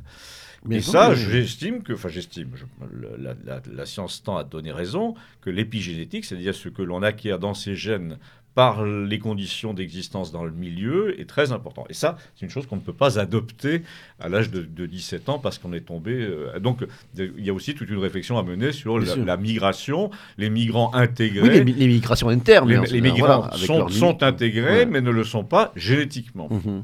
Voilà. Non, mais là, vous, vous prêchez presque avec convaincu, hein, en tout cas, dans le cadre de notre. Alors, euh, Rémi, racination le terme. On dit qu'il euh, faut remonter à Peggy, que c'est Peggy qui l'a. Alors, effectivement, c'est un mot. Peggy emploie le verbe raciner euh, dans, dans, dans un certain nombre de, poésies et dans un, texte de prose, il emploie également le, le terme de, de, racination.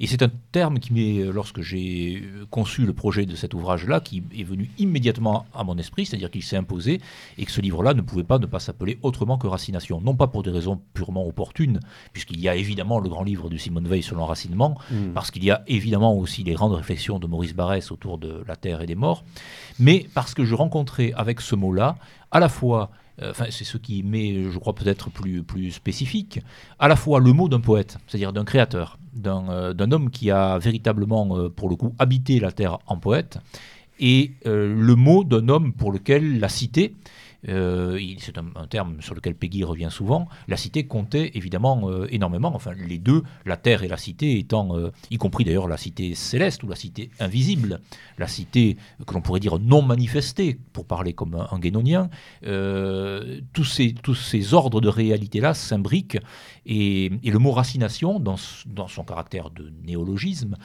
permettait d'exprimer de, tout ça de la manière, je reviens encore sur ce mot qui m'est cher, la plus organique qui soit. Mhm. C'est un mot également très riche parce que racination peut faire entendre race, nation. C'est un mot qui peut faire entendre aussi grâce, hein, mhm. la grâce. Enfin bon, voilà, c'est un mot qui est à la fois euh, charnel et spirituel, euh, temporel et éternel. En ce sens, c'est un mot bien péguiste. Et c'est un mot qui avait le mérite pour moi de, résumer, de, résumer, de condenser ce, en quoi, enfin, ce dans quoi je vis tout simplement. Je ne ferai aucune distance pour le coup entre la, la vie et la pensée, mais c'est ce qui me constitue véritablement. Donc ce mot-là, euh, je crois, dit l'essentiel, en tout cas ouvre la porte essentielle de, cet de cet ouvrage-là, dès lors que l'on accepte évidemment d'y entrer, d'y pénétrer, quitte à éprouver une forme de, de, de sentiment paradoxalement d'étrangeté. Je veux dire par là que euh, la petite patrie, euh, chacun a la sienne, il faut l'espérer en tout cas, c'est de moins en moins vrai, mais euh, pour ceux qui en ont en tout cas, voilà, elles sont différentes entre elles, même si une organisation formelle y est tout à fait comparable, mais il ne faut pas craindre aussi une forme de dépaysement. Quand je tiens le pays, c'est ce qui m'intéresse. Le pays aussi, voilà, voilà un mot qui est très fort pour moi. Le pays, c'est le pagous. Pagous, voilà, bien sûr. Exactement. Et toutes ces déclinaisons, hein, le pays, le paysage, le paysan, et, et, et, les Pagani, bien sûr. voilà, Pagani, bien sûr. Évidemment, c'est la même famille. Et même plus encore, euh, le pagous, c'est la pagina, en mmh. latin, la page, ont la même origine. Oui, ça c'est intéressant. L'écriture du pays et l'écriture via la page, c'est-à-dire cette surface blanche, ce carré qui désignait autrefois un carré de vigne, également cultivé. Le pagous et la pagina, le pagous, donc le pays et la page, c'est la même chose. Hmm. C'est-à-dire qu'un enracinement dans les textes, dans l'écriture du monde, dans l'écriture du monde, parce que le monde est une écriture évidemment, il y a des signatures dans le monde, dans l'espace et le travail du poète, l'écriture du poète, au sens fort, la création du poète, mhm. euh, ben, se superposent, sont une, même, une seule même chose. C'est un système d'analogie et de, de répond, en quelque sorte, qui se crée entre le monde et le poète, et le poète qui habite foncièrement. Alors justement, euh, ce, qui, ce qui fait euh, vraiment écho à ce que vous dites, Rémi, c'est un petit peu la structure de votre ouvrage qui est assez singulière. On a l'impression donc c'est parsemé de ça va de l'aphorisme aux petits textes, aux petits paragraphes qui sont superposés dans, et qui sont mis en forme dans une série de chapitres. Vous l'avez fait un petit peu au gré, comme ça, bon, de, vos réflexions sur plusieurs mois, plusieurs années, des méditations, peut-être des carnets que, que vous noircissez à l'occasion et que vous avez mis en forme. C'est comme ça qu'est qu né l'ouvrage Alors c'est un livre qui me tient euh, vraiment à cœur parce que je crois que c'est pour la, pour la première fois, ou en tout cas, c'est un livre dont la facture, en effet formelle, est très... Euh, différente de, de, la plupart des autres livres que j'ai publiés et également de, de, la facture plutôt classique, traditionnelle des ouvrages en, général, et j'ai pu me le permettre, c'est-à-dire que euh, un éditeur l'a accepté tel quel, sans en changer une virgule, et euh, c'est une facture qui correspond parfaitement à la manière euh, à, ma façon, si j'ose dire, à la manière que j'ai d'écrire, c'est-à-dire d'une manière en général ramassée, condensée, synthétique. J'aime tout ce qui est tout ce qui est dense et tout ce qui est potentiellement au moins pugnace. Euh, j'aime beaucoup l'esthétique de Joubert. Joubert disait qu'il rêvait d'un livre qui tiendrait en un chapitre, d'un chapitre qui tiendrait en une page, d'une page qui tiendrait en une phrase et d'une phrase qui tiendrait en un mot. Voilà, ça j'aime beaucoup cette, cette idée-là. Et le mot là, évidemment, en l'occurrence, c'est racination, enfin je développe.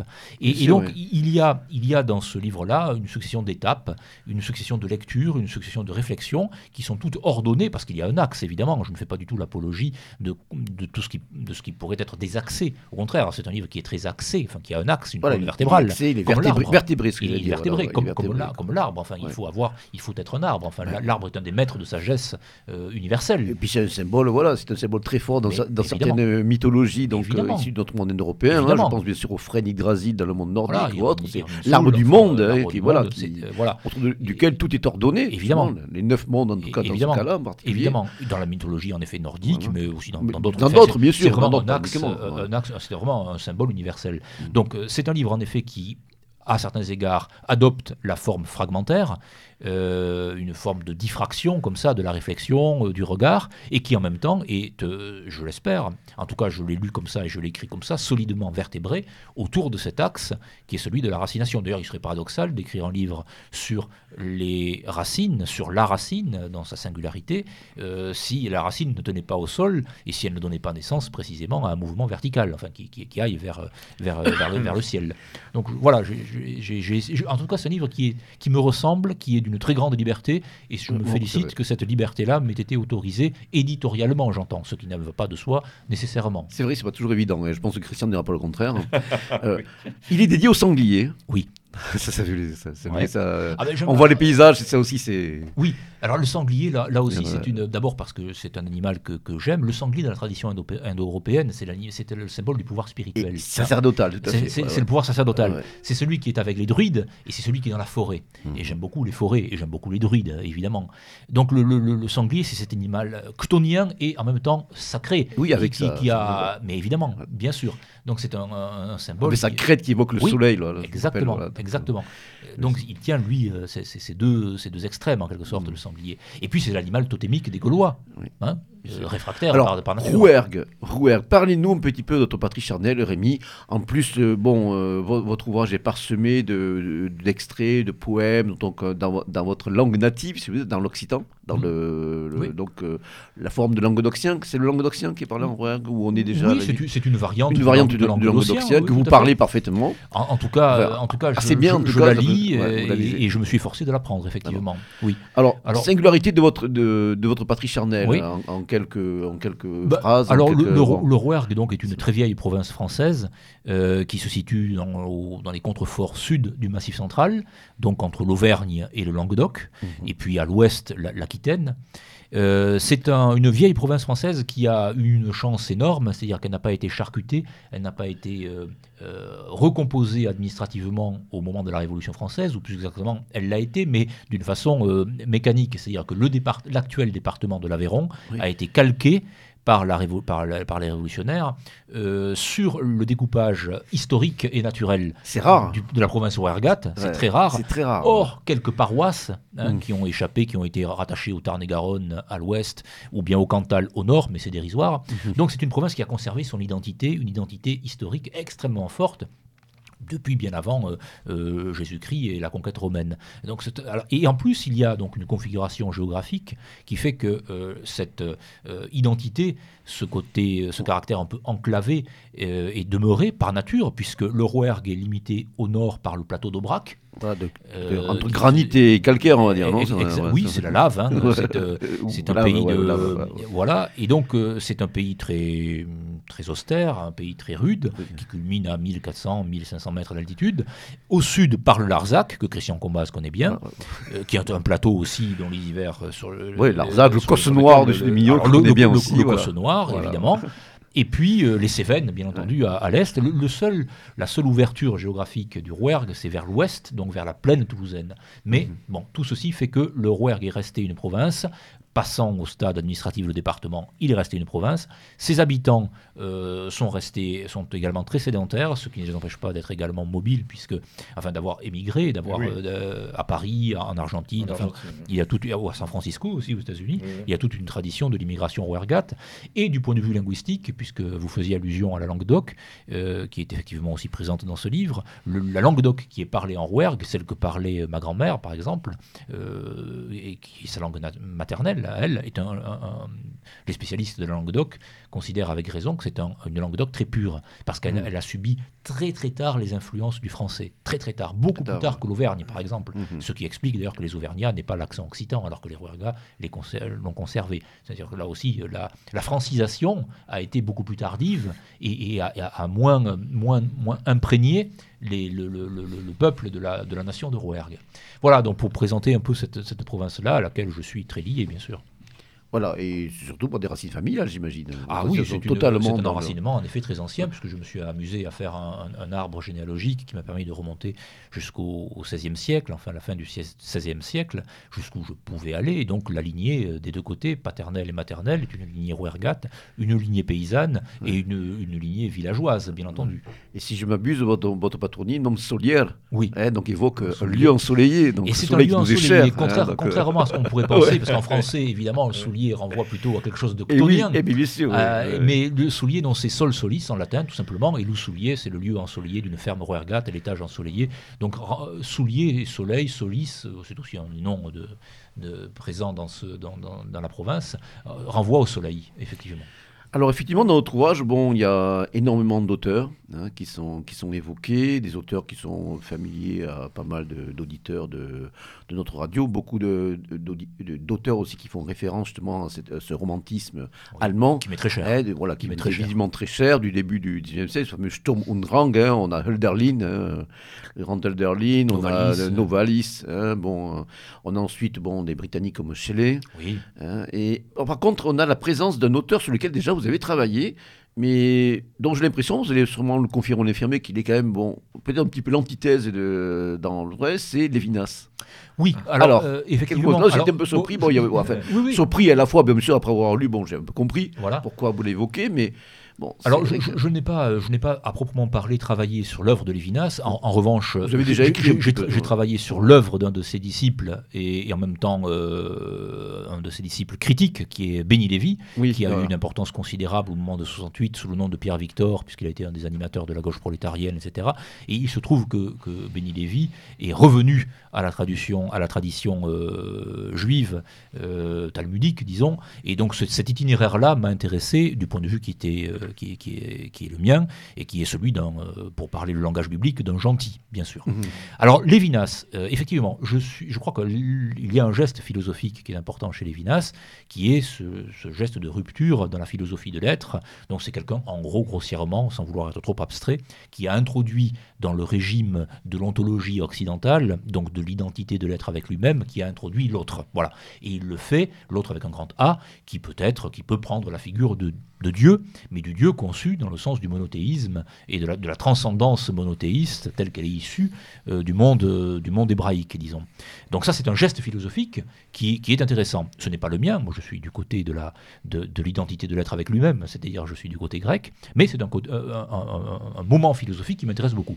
En revanche, en revanche, mais ça, ce n'est pas l'objet de, ce n'est pas ma, ce, à quoi je m'intéresse vraiment concernant les Lévinas d'enracination. En revanche, euh, Lévinas, c'est effectivement aussi celui qui nous a, enfin, dont la Vulgate aujourd'hui nous a un peu tympanisé autour du visage, du visage de l'autre, etc., etc. Donc c'est de cet autre-là que je me saisis, et j'essaie de montrer en, quoi Lévinas euh, se fait l'apôtre euh, du déracinement, et d'un déracinement tous azimuts, parce qu'il va très très loin, y compris d'ailleurs du déracinement de l'Europe. Hein, il, il, considère par exemple que le christianisme a insuffisamment déraciné l'Europe, ce qui était quand même un comble. Et, euh, on comprend qu'il le dise en même temps, c'est-à-dire qu'il doit, il doit vraisemblablement trouver que le christianisme, le catholicisme est encore trop romain pour lui. Mm. Donc je m'attaque effectivement à Lévinas parce que, parce que j'y vois, mm. en effet, j'y vois l'antithèse euh, de ce en quoi je, enfin de ce qui m'est cher tout simplement et de ce qui me constitue. Euh, je prends donc en compte son, geste philosophique, mais je le conteste. Et je crois que l'illusion, la, la, grande illusion de Livinas, à partir de sa pensée du visage, et donc à, partir de sa pensée de l'autre, c'est d'avoir une vision extraordinairement abstraite de l'humanité, mm. Mm. puisqu'il va jusqu'à faire l'éloge de Gagarine. Hein, oui, ça, là, vous le voilà, Ce qui avait horrifié Heidegger, mm. évidemment, avec raison. cet homme qui. Il, pense, il disait que l'ère spatiale, peut-être qui s'annonçait, bon, qui n'a pas été, allait justement bon, précipiter l'homme vers un déracinement total, donc à oublier sa, sa planète. Et, évidemment, et, il va tellement loin dans ce qui, pour moi, est horrible, qu'il fait l'éloge de ce vide spatial qui, qui devient un pur espace géométrique. Mhm. C'est-à-dire, euh, euh, au fond, euh, une, une, ère dans laquelle tout est mesurable et calculable, où on peut absolument tout, euh, on, peut donner des coordonnées à tout. Cela dit, pour un mathématicien, l'espace euh, d'ici-bas est très très géométrique aussi. Oui, aussi, bien entendu. Le, problème là, c'est que c'est un espace vide. C'est un, espace qui n'a plus de, qui n'est plus habité et qui n'est plus habité, au fond, si on suit qui, qui, qui idéalement pour lui n'est habité que par des que par des esprits, mhm. hein, par des anges, pourrait-on mhm. dire. Or, il y a une négation là de la de l'humanité, de ce qu'est l'humanité. Je, reviens encore sur cette négation anthropologique, en effet, c'est un problème anthropologique, puis métaphysique, et puis politique conséquemment. Euh, et, donc oui, Lévinas se figure un peu de, contre-modèle euh, dans cet ouvrage-là. Mais je le prends au sérieux, je ah prends sa pensée sûr, hein, au sérieux, euh, et je, me confronte, je me confronte avec elle. C'est extrêmement intéressant, il y a deux chapitres, au moins là je vois le chapitre intitulé L'homme juif, qui commence par la phrase suivante, L'homme juif découvre l'homme avant de découvrir les paysages et les villes, il est chez soi dans une société avant de l'être dans une maison. Oui, c'est ce que dit Lévinas. C'est ce, que dit Lévinas. Pareil, euh, si je prends une autre phrase, bon, je vais être très bien, parce qu'on n'est pas là pour faire, vous parler trop, trop de Lévinas, on a autre chose à faire. Aux nations païennes ou chrétiennes, c'est-à-dire insuffisamment déracinées, Mhm. Lévinas reproche leur enfermement dans l'immanence, Mhm. leur panthéisme ou leur panenthéisme, Mhm. puisque les dieux participent du monde. Voilà, Oui, tout à fait, c'est ça, c'est ça, c'est ça. Donc euh, c'est assez, c'est assez parlant euh, Je- bah, oui, parce que c'est un contre-exemple et je crois que ça vaut le coup d'être euh, d'être dit, d'être discuté et puis de, de se situer en effet euh, contre, en l'occurrence, contre cet aspect-là de sa pensée. oui. Voilà. Donc après, c'est vrai que bon, on a, on a aussi des, des références donc à, cette, à cette, euh, ce stade impérial, hein, c'est ce niveau impérial donc euh, qui est une référence à la fois à ce modèle euh, politique spirituel, mais aussi au souvenir de la romanité. Bien sûr. Donc et puis voilà, on est, votre livre vraiment est un- une promenade, hein, Oui. une promenade inspirée et qui nous ramène sans cesse donc à ces divers, euh, ces diverses facettes hein, de notre identité euh, dans toutes les branches de l'européité, qu'elles qu'elles fussent euh, grecques, euh, romaines ou germaniques. Et puis bien sûr, on, on revient, on retombe toujours sous nos pieds dans ce rouergue Oui. qui vous caractérise et qui est surtout originaire. Effectivement, j'ai essayé de mêler ce qui m'était le plus euh, personnel, donc le plus, euh, là encore une fois, le plus, le, plus, le plus organique en quelque sorte, et puis de le déployer à travers une, une- un regard beaucoup plus, euh, beaucoup plus vaste, mais qui peut avoir euh, valeur de, de paradigme pour tous les enracinés, hein, tout simplement, indépendamment des, Mm. des petites patries. C'est in- euh, c'est intéressant, en fait, je terminerai là- là-dessus là, pour- sur le livre en, en tant que tel. hein. Euh, la genèse de ce livre, euh, vous le dites, c'est votre fille qui revient de l'école. Alors oui, ça Hein, je c'est crois assez- plus ou moins, enfin, jeunesse, je veux dire, Oui, qui a un moment, voilà, un effet, moment euh, important dans C'est- la jeunesse. c'est- très, étrange, effectivement. Ma fille revient de l'école. Ma fille, a, à ce moment-là, était en classe de seconde, donc elle devait avoir, je pense, 16 ans. Et, euh, et elle me dit, euh, euh, ainsi qu'à sa mère, elle me dit Ah, je suis la seule, une des rares à ne pas avoir. Pour reprendre sa formule, Mm. à ne pas avoir des origines. Et dans son esprit, des origines, c'était euh, forcément ne pas avoir, euh, euh, un- un- enfin, ne pas avoir de lien avec un monde qui n'est pas immédiatement un monde provincial ou un monde français. Et je lui ai dit, mais enfin, comment, comment pour peux-tu dire ça Enfin, tu as évidemment des origines qui sont au contraire très vives. Et voilà, je les ai nommées ces origines-là, effectivement. Mais ils en avaient parlé à l'école, peut-être c'était, un on c'était un climat, Un un, climat, un climat entre eux, les, les élèves entre eux, Mhm. euh, en classe de seconde. Euh, et ben toi, voilà, d'où tu viens, quel est ton, euh, voilà, et, et c'est un endroit tout à fait encore qui reste euh, un endroit pri- privilégié, si j'ose dire. Enfin, c'était pas du tout, on- n'est pas du tout dans un, dans une, dans une jungle ou dans un, elle était, elle était dans un climat vraiment, un établissement plutôt protégé. Mhm. Mais né- néanmoins, l'interrogation demeurait. Et donc, je lui ai expliqué effectivement ce qu'étaient les origines, ce qu'est l'origine, et en quoi. C'est quand même très curieux qu'un enfant, euh, enfin une jeune, euh, jeune fille, se trouve manqué d'origine précisément parce qu'elle n'en a qu'une en quelque sorte. Mhm. Ce qui est un grand paradoxe. Alors, euh, nous allons terminer cette émission par une évocation un petit peu, mais justement, des, des moments euh, assez singuliers que, que vit notre pays, et peut-être aussi notre continent, parce que ça, ça, marque aussi ce qui se passe chez nous avec ce mouvement des Gilets jaunes et ce, climat insurrectionnel, marque aussi no- notre continent. Et comme je le disais en début d'émission, ben, vos deux ouvrages éclairent hein, singulièrement ces, ces, événements. hein. celui de Christian davantage par justement ben, un portrait euh, acide, euh, que- un portrait que, bon, euh, euh, doux amer de, ben, justement de, de cette caste aujourd'hui qui, ben, qui montre un petit, petit peu sa, ses- sa nuisance, ses limites et sa nuisance, euh, en plus de manière paroxystique, hein, avec une sorte de fuite en avant, avec bon, euh, euh, voilà, euh, une, la, la Macronie euh, ambiante qui vraiment bon, là euh, pousse le, le processus jusqu'au bout et puis bon, en, plus, en tout cas, euh, montre la, la couleur de cette manière. hein, là, on est vraiment dans du, du mondialisme, dans l'oligarchie euh, pure. hein, Puis dans du mensonge. et oui, bon, le mensonge. Ils mot, règnent, là- ces gens-là sont en train d'essayer de régner par le mensonge. Ils disent le contraire de ce qu'ils font, ils disent le contraire de ce qui est.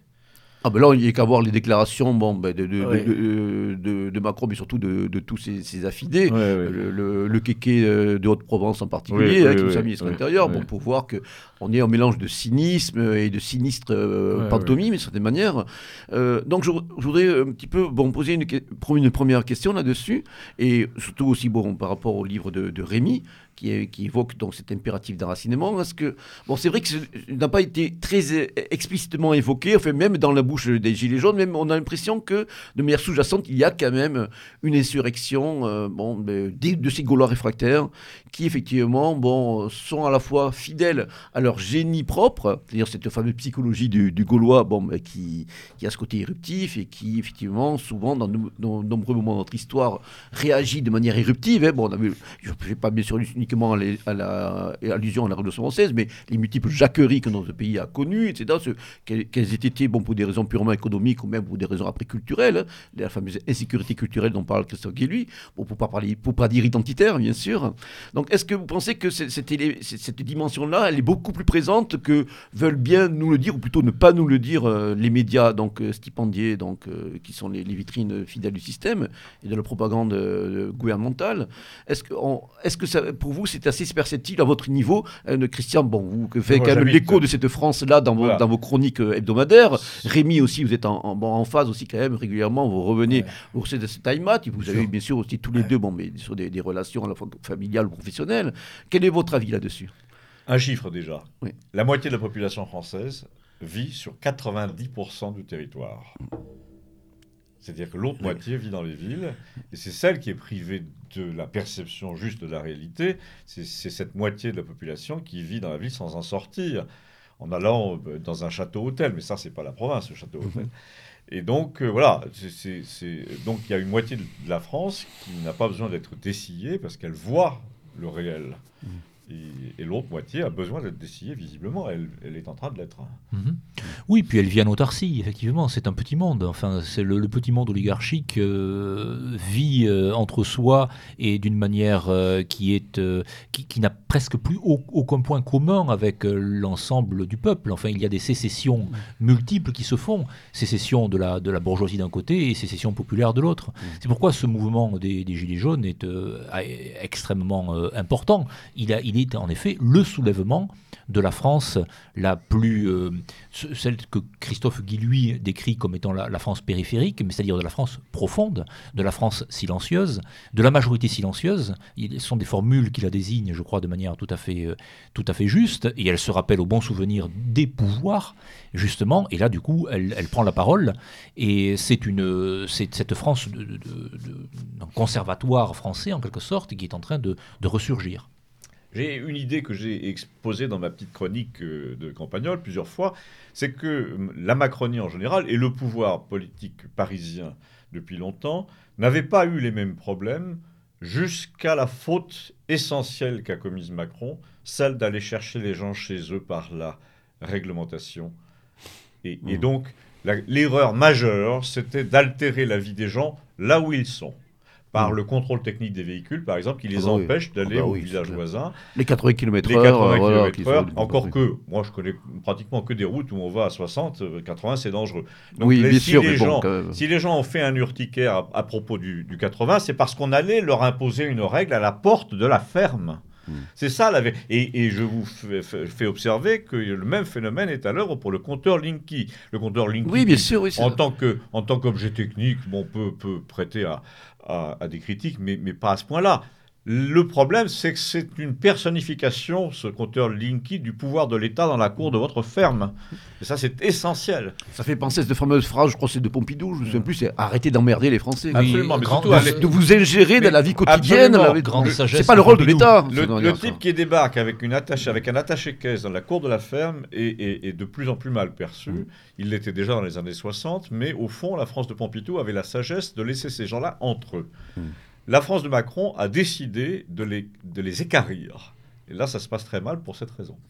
Oui, je crois que la, la, superposition des règlements, des normes, cette vision purement administrative et juridique euh, de, la, de la gestion, entre guillemets, le mot révélateur de la société, est une catastrophe. Tout simplement parce qu'on étouffe c'est un étouffoir. On étouffe sous les contrôles, sous les réglementations, sur la surveillance, sur la censure, sur l'autocensure. La France est un, pays dans lequel la liberté est extrêmement surveillée. Donc si on ne laisse pas en paix les gens, si on ne les laisse pas rouler comme ils veulent, avec la voiture ou avec la moto qu'ils ont, si on ne laisse pas les gens penser ce qu'ils veulent et dire ce qu'ils veulent, arrive un moment où là, où, et si en plus on les taxe sans arrêt, arrive un moment où la vie n'est plus, plus, viable. Mais bien sûr. Mais moi, bon, à mon petit niveau, j'ai ce souvenir de souvenir que bon, on roulait l'esprit tranquille avant 2003. Oui, on nous faisait putain de radar et sans parler après de tout le reste. Des pays européens, vous disiez tout à l'heure que j'avais passé des années en, en, Italie, en Espagne, en trois ans d'Italie, trois ans d'Espagne, j'ai jamais été flashé, jamais. En France, c'est une fois par semaine.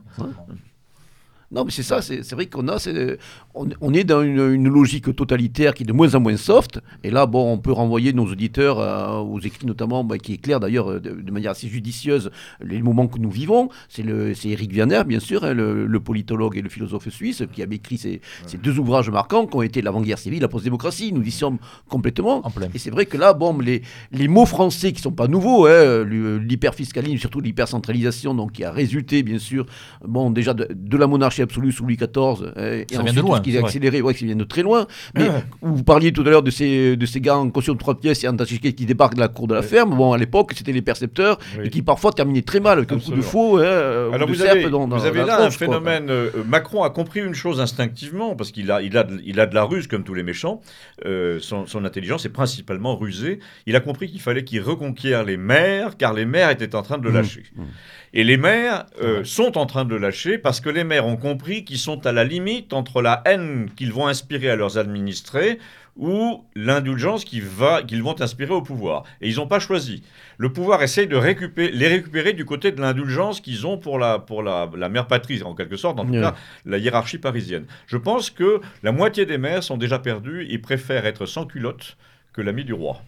Oui, mais bon, il, y a, il, y a fort, il y a fort en penser en tout cas que la, la, colère qui a mené donc bon euh, une bonne partie de nos compatriotes à réagir, bon sur mode presque de, de, désespoir quoi, n'est pas près de s'éteindre de cette manière. Hein. Bon, oui, cette manière, c'est reculer pour mieux sauter. Bon là, au moment où nous, nous, parlons, on ne sait pas trop ce qui va en être. Bon, un acte 5 était prévu à Paris, dans le reste de la France, pour le samedi qui va suivre. Bon, on ne peut pas trop se prononcer ce qui, ce qui sera. Bon, nous sommes en plus au lendemain donc d'un attentat, ce qui apparaît comme un attentat. je n'ai pas trop subi l'actualité euh, du jour, mais en fait de compte qui peut faire de certaine manière une diversion, hein, euh, par, en tout cas le calendrier euh, qui est le sien. Mais c'est vrai qu'on est quand même, nous vivons quand même des moments inédits et qui illustrent donc, comme je disais tout à l'heure, cher Rémi, bon, peut-être aussi cette dimension d'arracinement, cette unité est beaucoup plus présente qu'on veut le dire. Nous sommes en plus deux jours après la signature du pacte de Marrakech.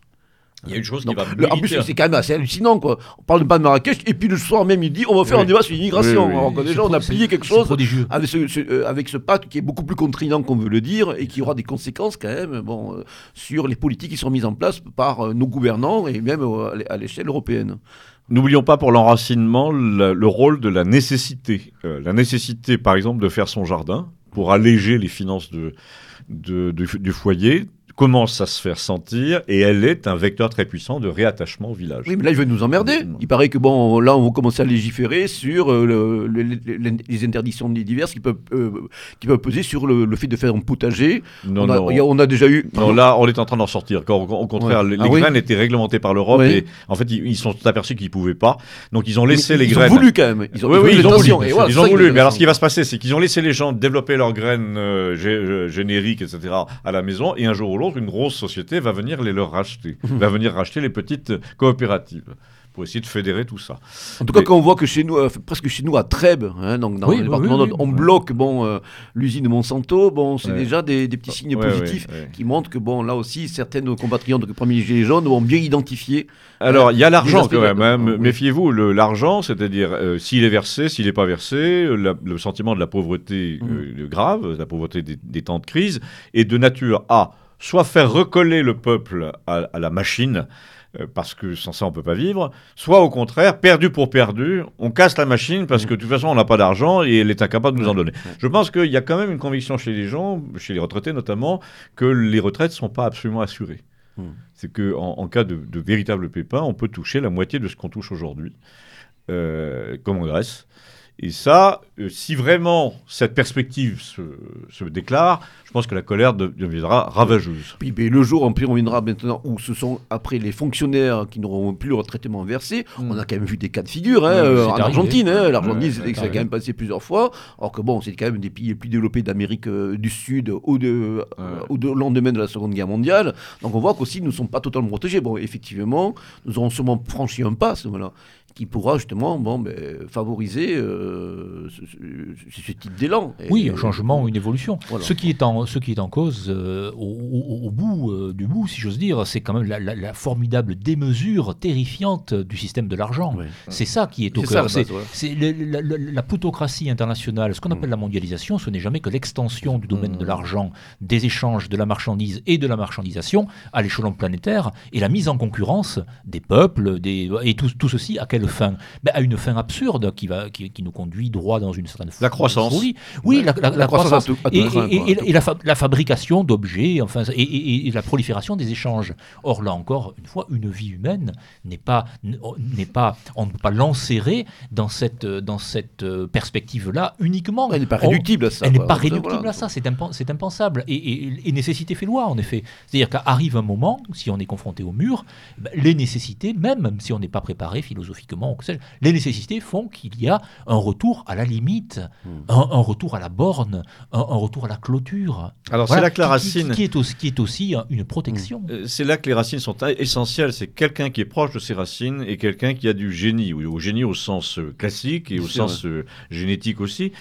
Nous avons en Europe, parce que nous sommes enracinés depuis longtemps, du génie, du génie d'inventivité. De... Je prends volontiers souvent dans les dîners le cas de Jean-Michel Jarre, qui est un musicien assez honorable. En tout cas, les Japonais et le monde asiatique a inventé le synthétiseur. Il n'y a qu'un seul Jean-Michel Jarre et il est européen. Mhm.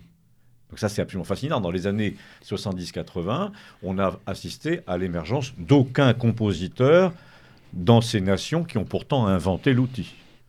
Oh, il y a Ruichi Sakamoto, mais bon, c'est une Oh, exception non. que j'aime beaucoup. ah là, Oui. je prends le... Voilà, donc dans tous les domaines, qu'il s'agisse d'industrie, de, Non, de- mais je suis de- d'accord de- avec vous, des arts, nous, ouais. sommes, nous sommes le pays de l'imagination, et ça, ça va, ça va de pair avec les racines. Bien sûr, euh, c'est vrai que l'homme technique, enfin bon là c'est vrai que c'est son thèse que notamment a développé Guillaume Fay, qui est un petit peu en désaccord avec Alain Denois qui, qui suivait nu- bon, la thèse euh, qu'on prête à Heidegger en général, euh, d'après les travaux de Jean Beaufray. Mais c'est vrai que bon, euh, c'est l'homme européen qui n'a pas tout inventé, mais il a réussi à l'industrialiser et à le perfectionner dans une ligne sans fin, bon, pour le meilleur et pour le pire, dans- une évolution, avec voilà, une, une, euh, une, tra- une- tranche historique, enfin une période extrêmement brève, euh, sur laquelle on a eu énormément de progrès qui sont faits sur, sur ce laps de temps assez, N'oublions pas qu'on n'a pas oublié l'humanisme pendant ce temps, que Mm. le, ministre de la- le ministère de l'Industrie a des naïades nues sur, le, sur la façade. mm, bien sûr. Et ça, ce mélange entre le, le côté charnel de l'humanisme européen, qui vient du monde romain et grec, et l'industrie et le technologique, c'est purement européen. Mhm. Aux États-Unis, vous ne voyez jamais de naïades sur les façades. Mhm. Et vous en verrez de moins en moins, parce qu'il ne faut pas offenser nos amis. Je- euh, oui, c'est vrai, mais je crains qu'on en voit de moins en moins chez nous aussi, et qu'on les laisse Mais non, euh, je, crains sur- dé- je- dépérir. je crains surtout qu'ils aillent marteler les statuts de, de- peut-être pas à Vilnius, mais en tout cas dans- en Allemagne ou en Autriche, euh, au nom de qui vous savez. Ah non, mais là, c'est clair là, vu l'hystérie ambiante qui, qui nous vient directement des États-Unis concernant donc, ces, ces mouvements euh, néo-féministes, néo-puritains, puis Ouais. après, bon, toutes les, Tout les revendications de toutes les minorités possibles imaginables, bon, on est effectivement dans ce type de, de logique, surtout en France, qui a été quand même la, la patrie historique bon, du- d'une de certaines relations entre l'homme et la femme. Évidemment. euh, Faites de, de séduction, de galanterie. Bon, c'est quand même les contes Et d'amour, hein, c'est quand même l'amour courtois a de- prédation. Voilà. C'est-à-dire que le- la courtoiserie euh, de, de la Renaissance est, est- est vraiment le- la transformation de- de- de- du sexe prédateur en un sexe euh, complimenteur, Mm. en un galante. séducteur. voilà, absolument, les dames galantes. Bien sûr. Et, et c'est- ça, ça se- ça s'est poursuivi aussi dans le libertinage, dans ce que le libertinage a de meilleur, hein, Mhm. également, euh, indépendamment de toutes Il ces, déviations. Qu'il avait de meilleur euh, du, du moment qu'il restait aristocratique. Oui, quoi. oui, Il bien était, entendu, voilà. bien entendu, bien entendu, bien entendu. Alors, euh, dernier petit point euh, avant de, de clore euh, cette croisière, cette émission. Il y a quelque chose qui a dû vous frapper, comme ça euh, ça m'a frappé également. C'est euh, lorsqu'on voit bon, nos compatriotes euh, gilets jaunes euh, s'exprimer bon, euh, au micro, euh, à l'écran, on voit cette difficulté qu'ils ont de formuler clairement une pensée, Et vous euh, la des trouvez chez les, sentiments. chez les thésards aussi. hein. Pardon Chez les Non, mais bien thésards. sûr, mais là, beaucoup plus. Et c'est vrai que, Ouais. bon, là, me fait penser à ce que vous, Ouais. vous disiez tout à l'heure, Christian, bon, par rapport ben, à l'époque où on faisait ses humanités.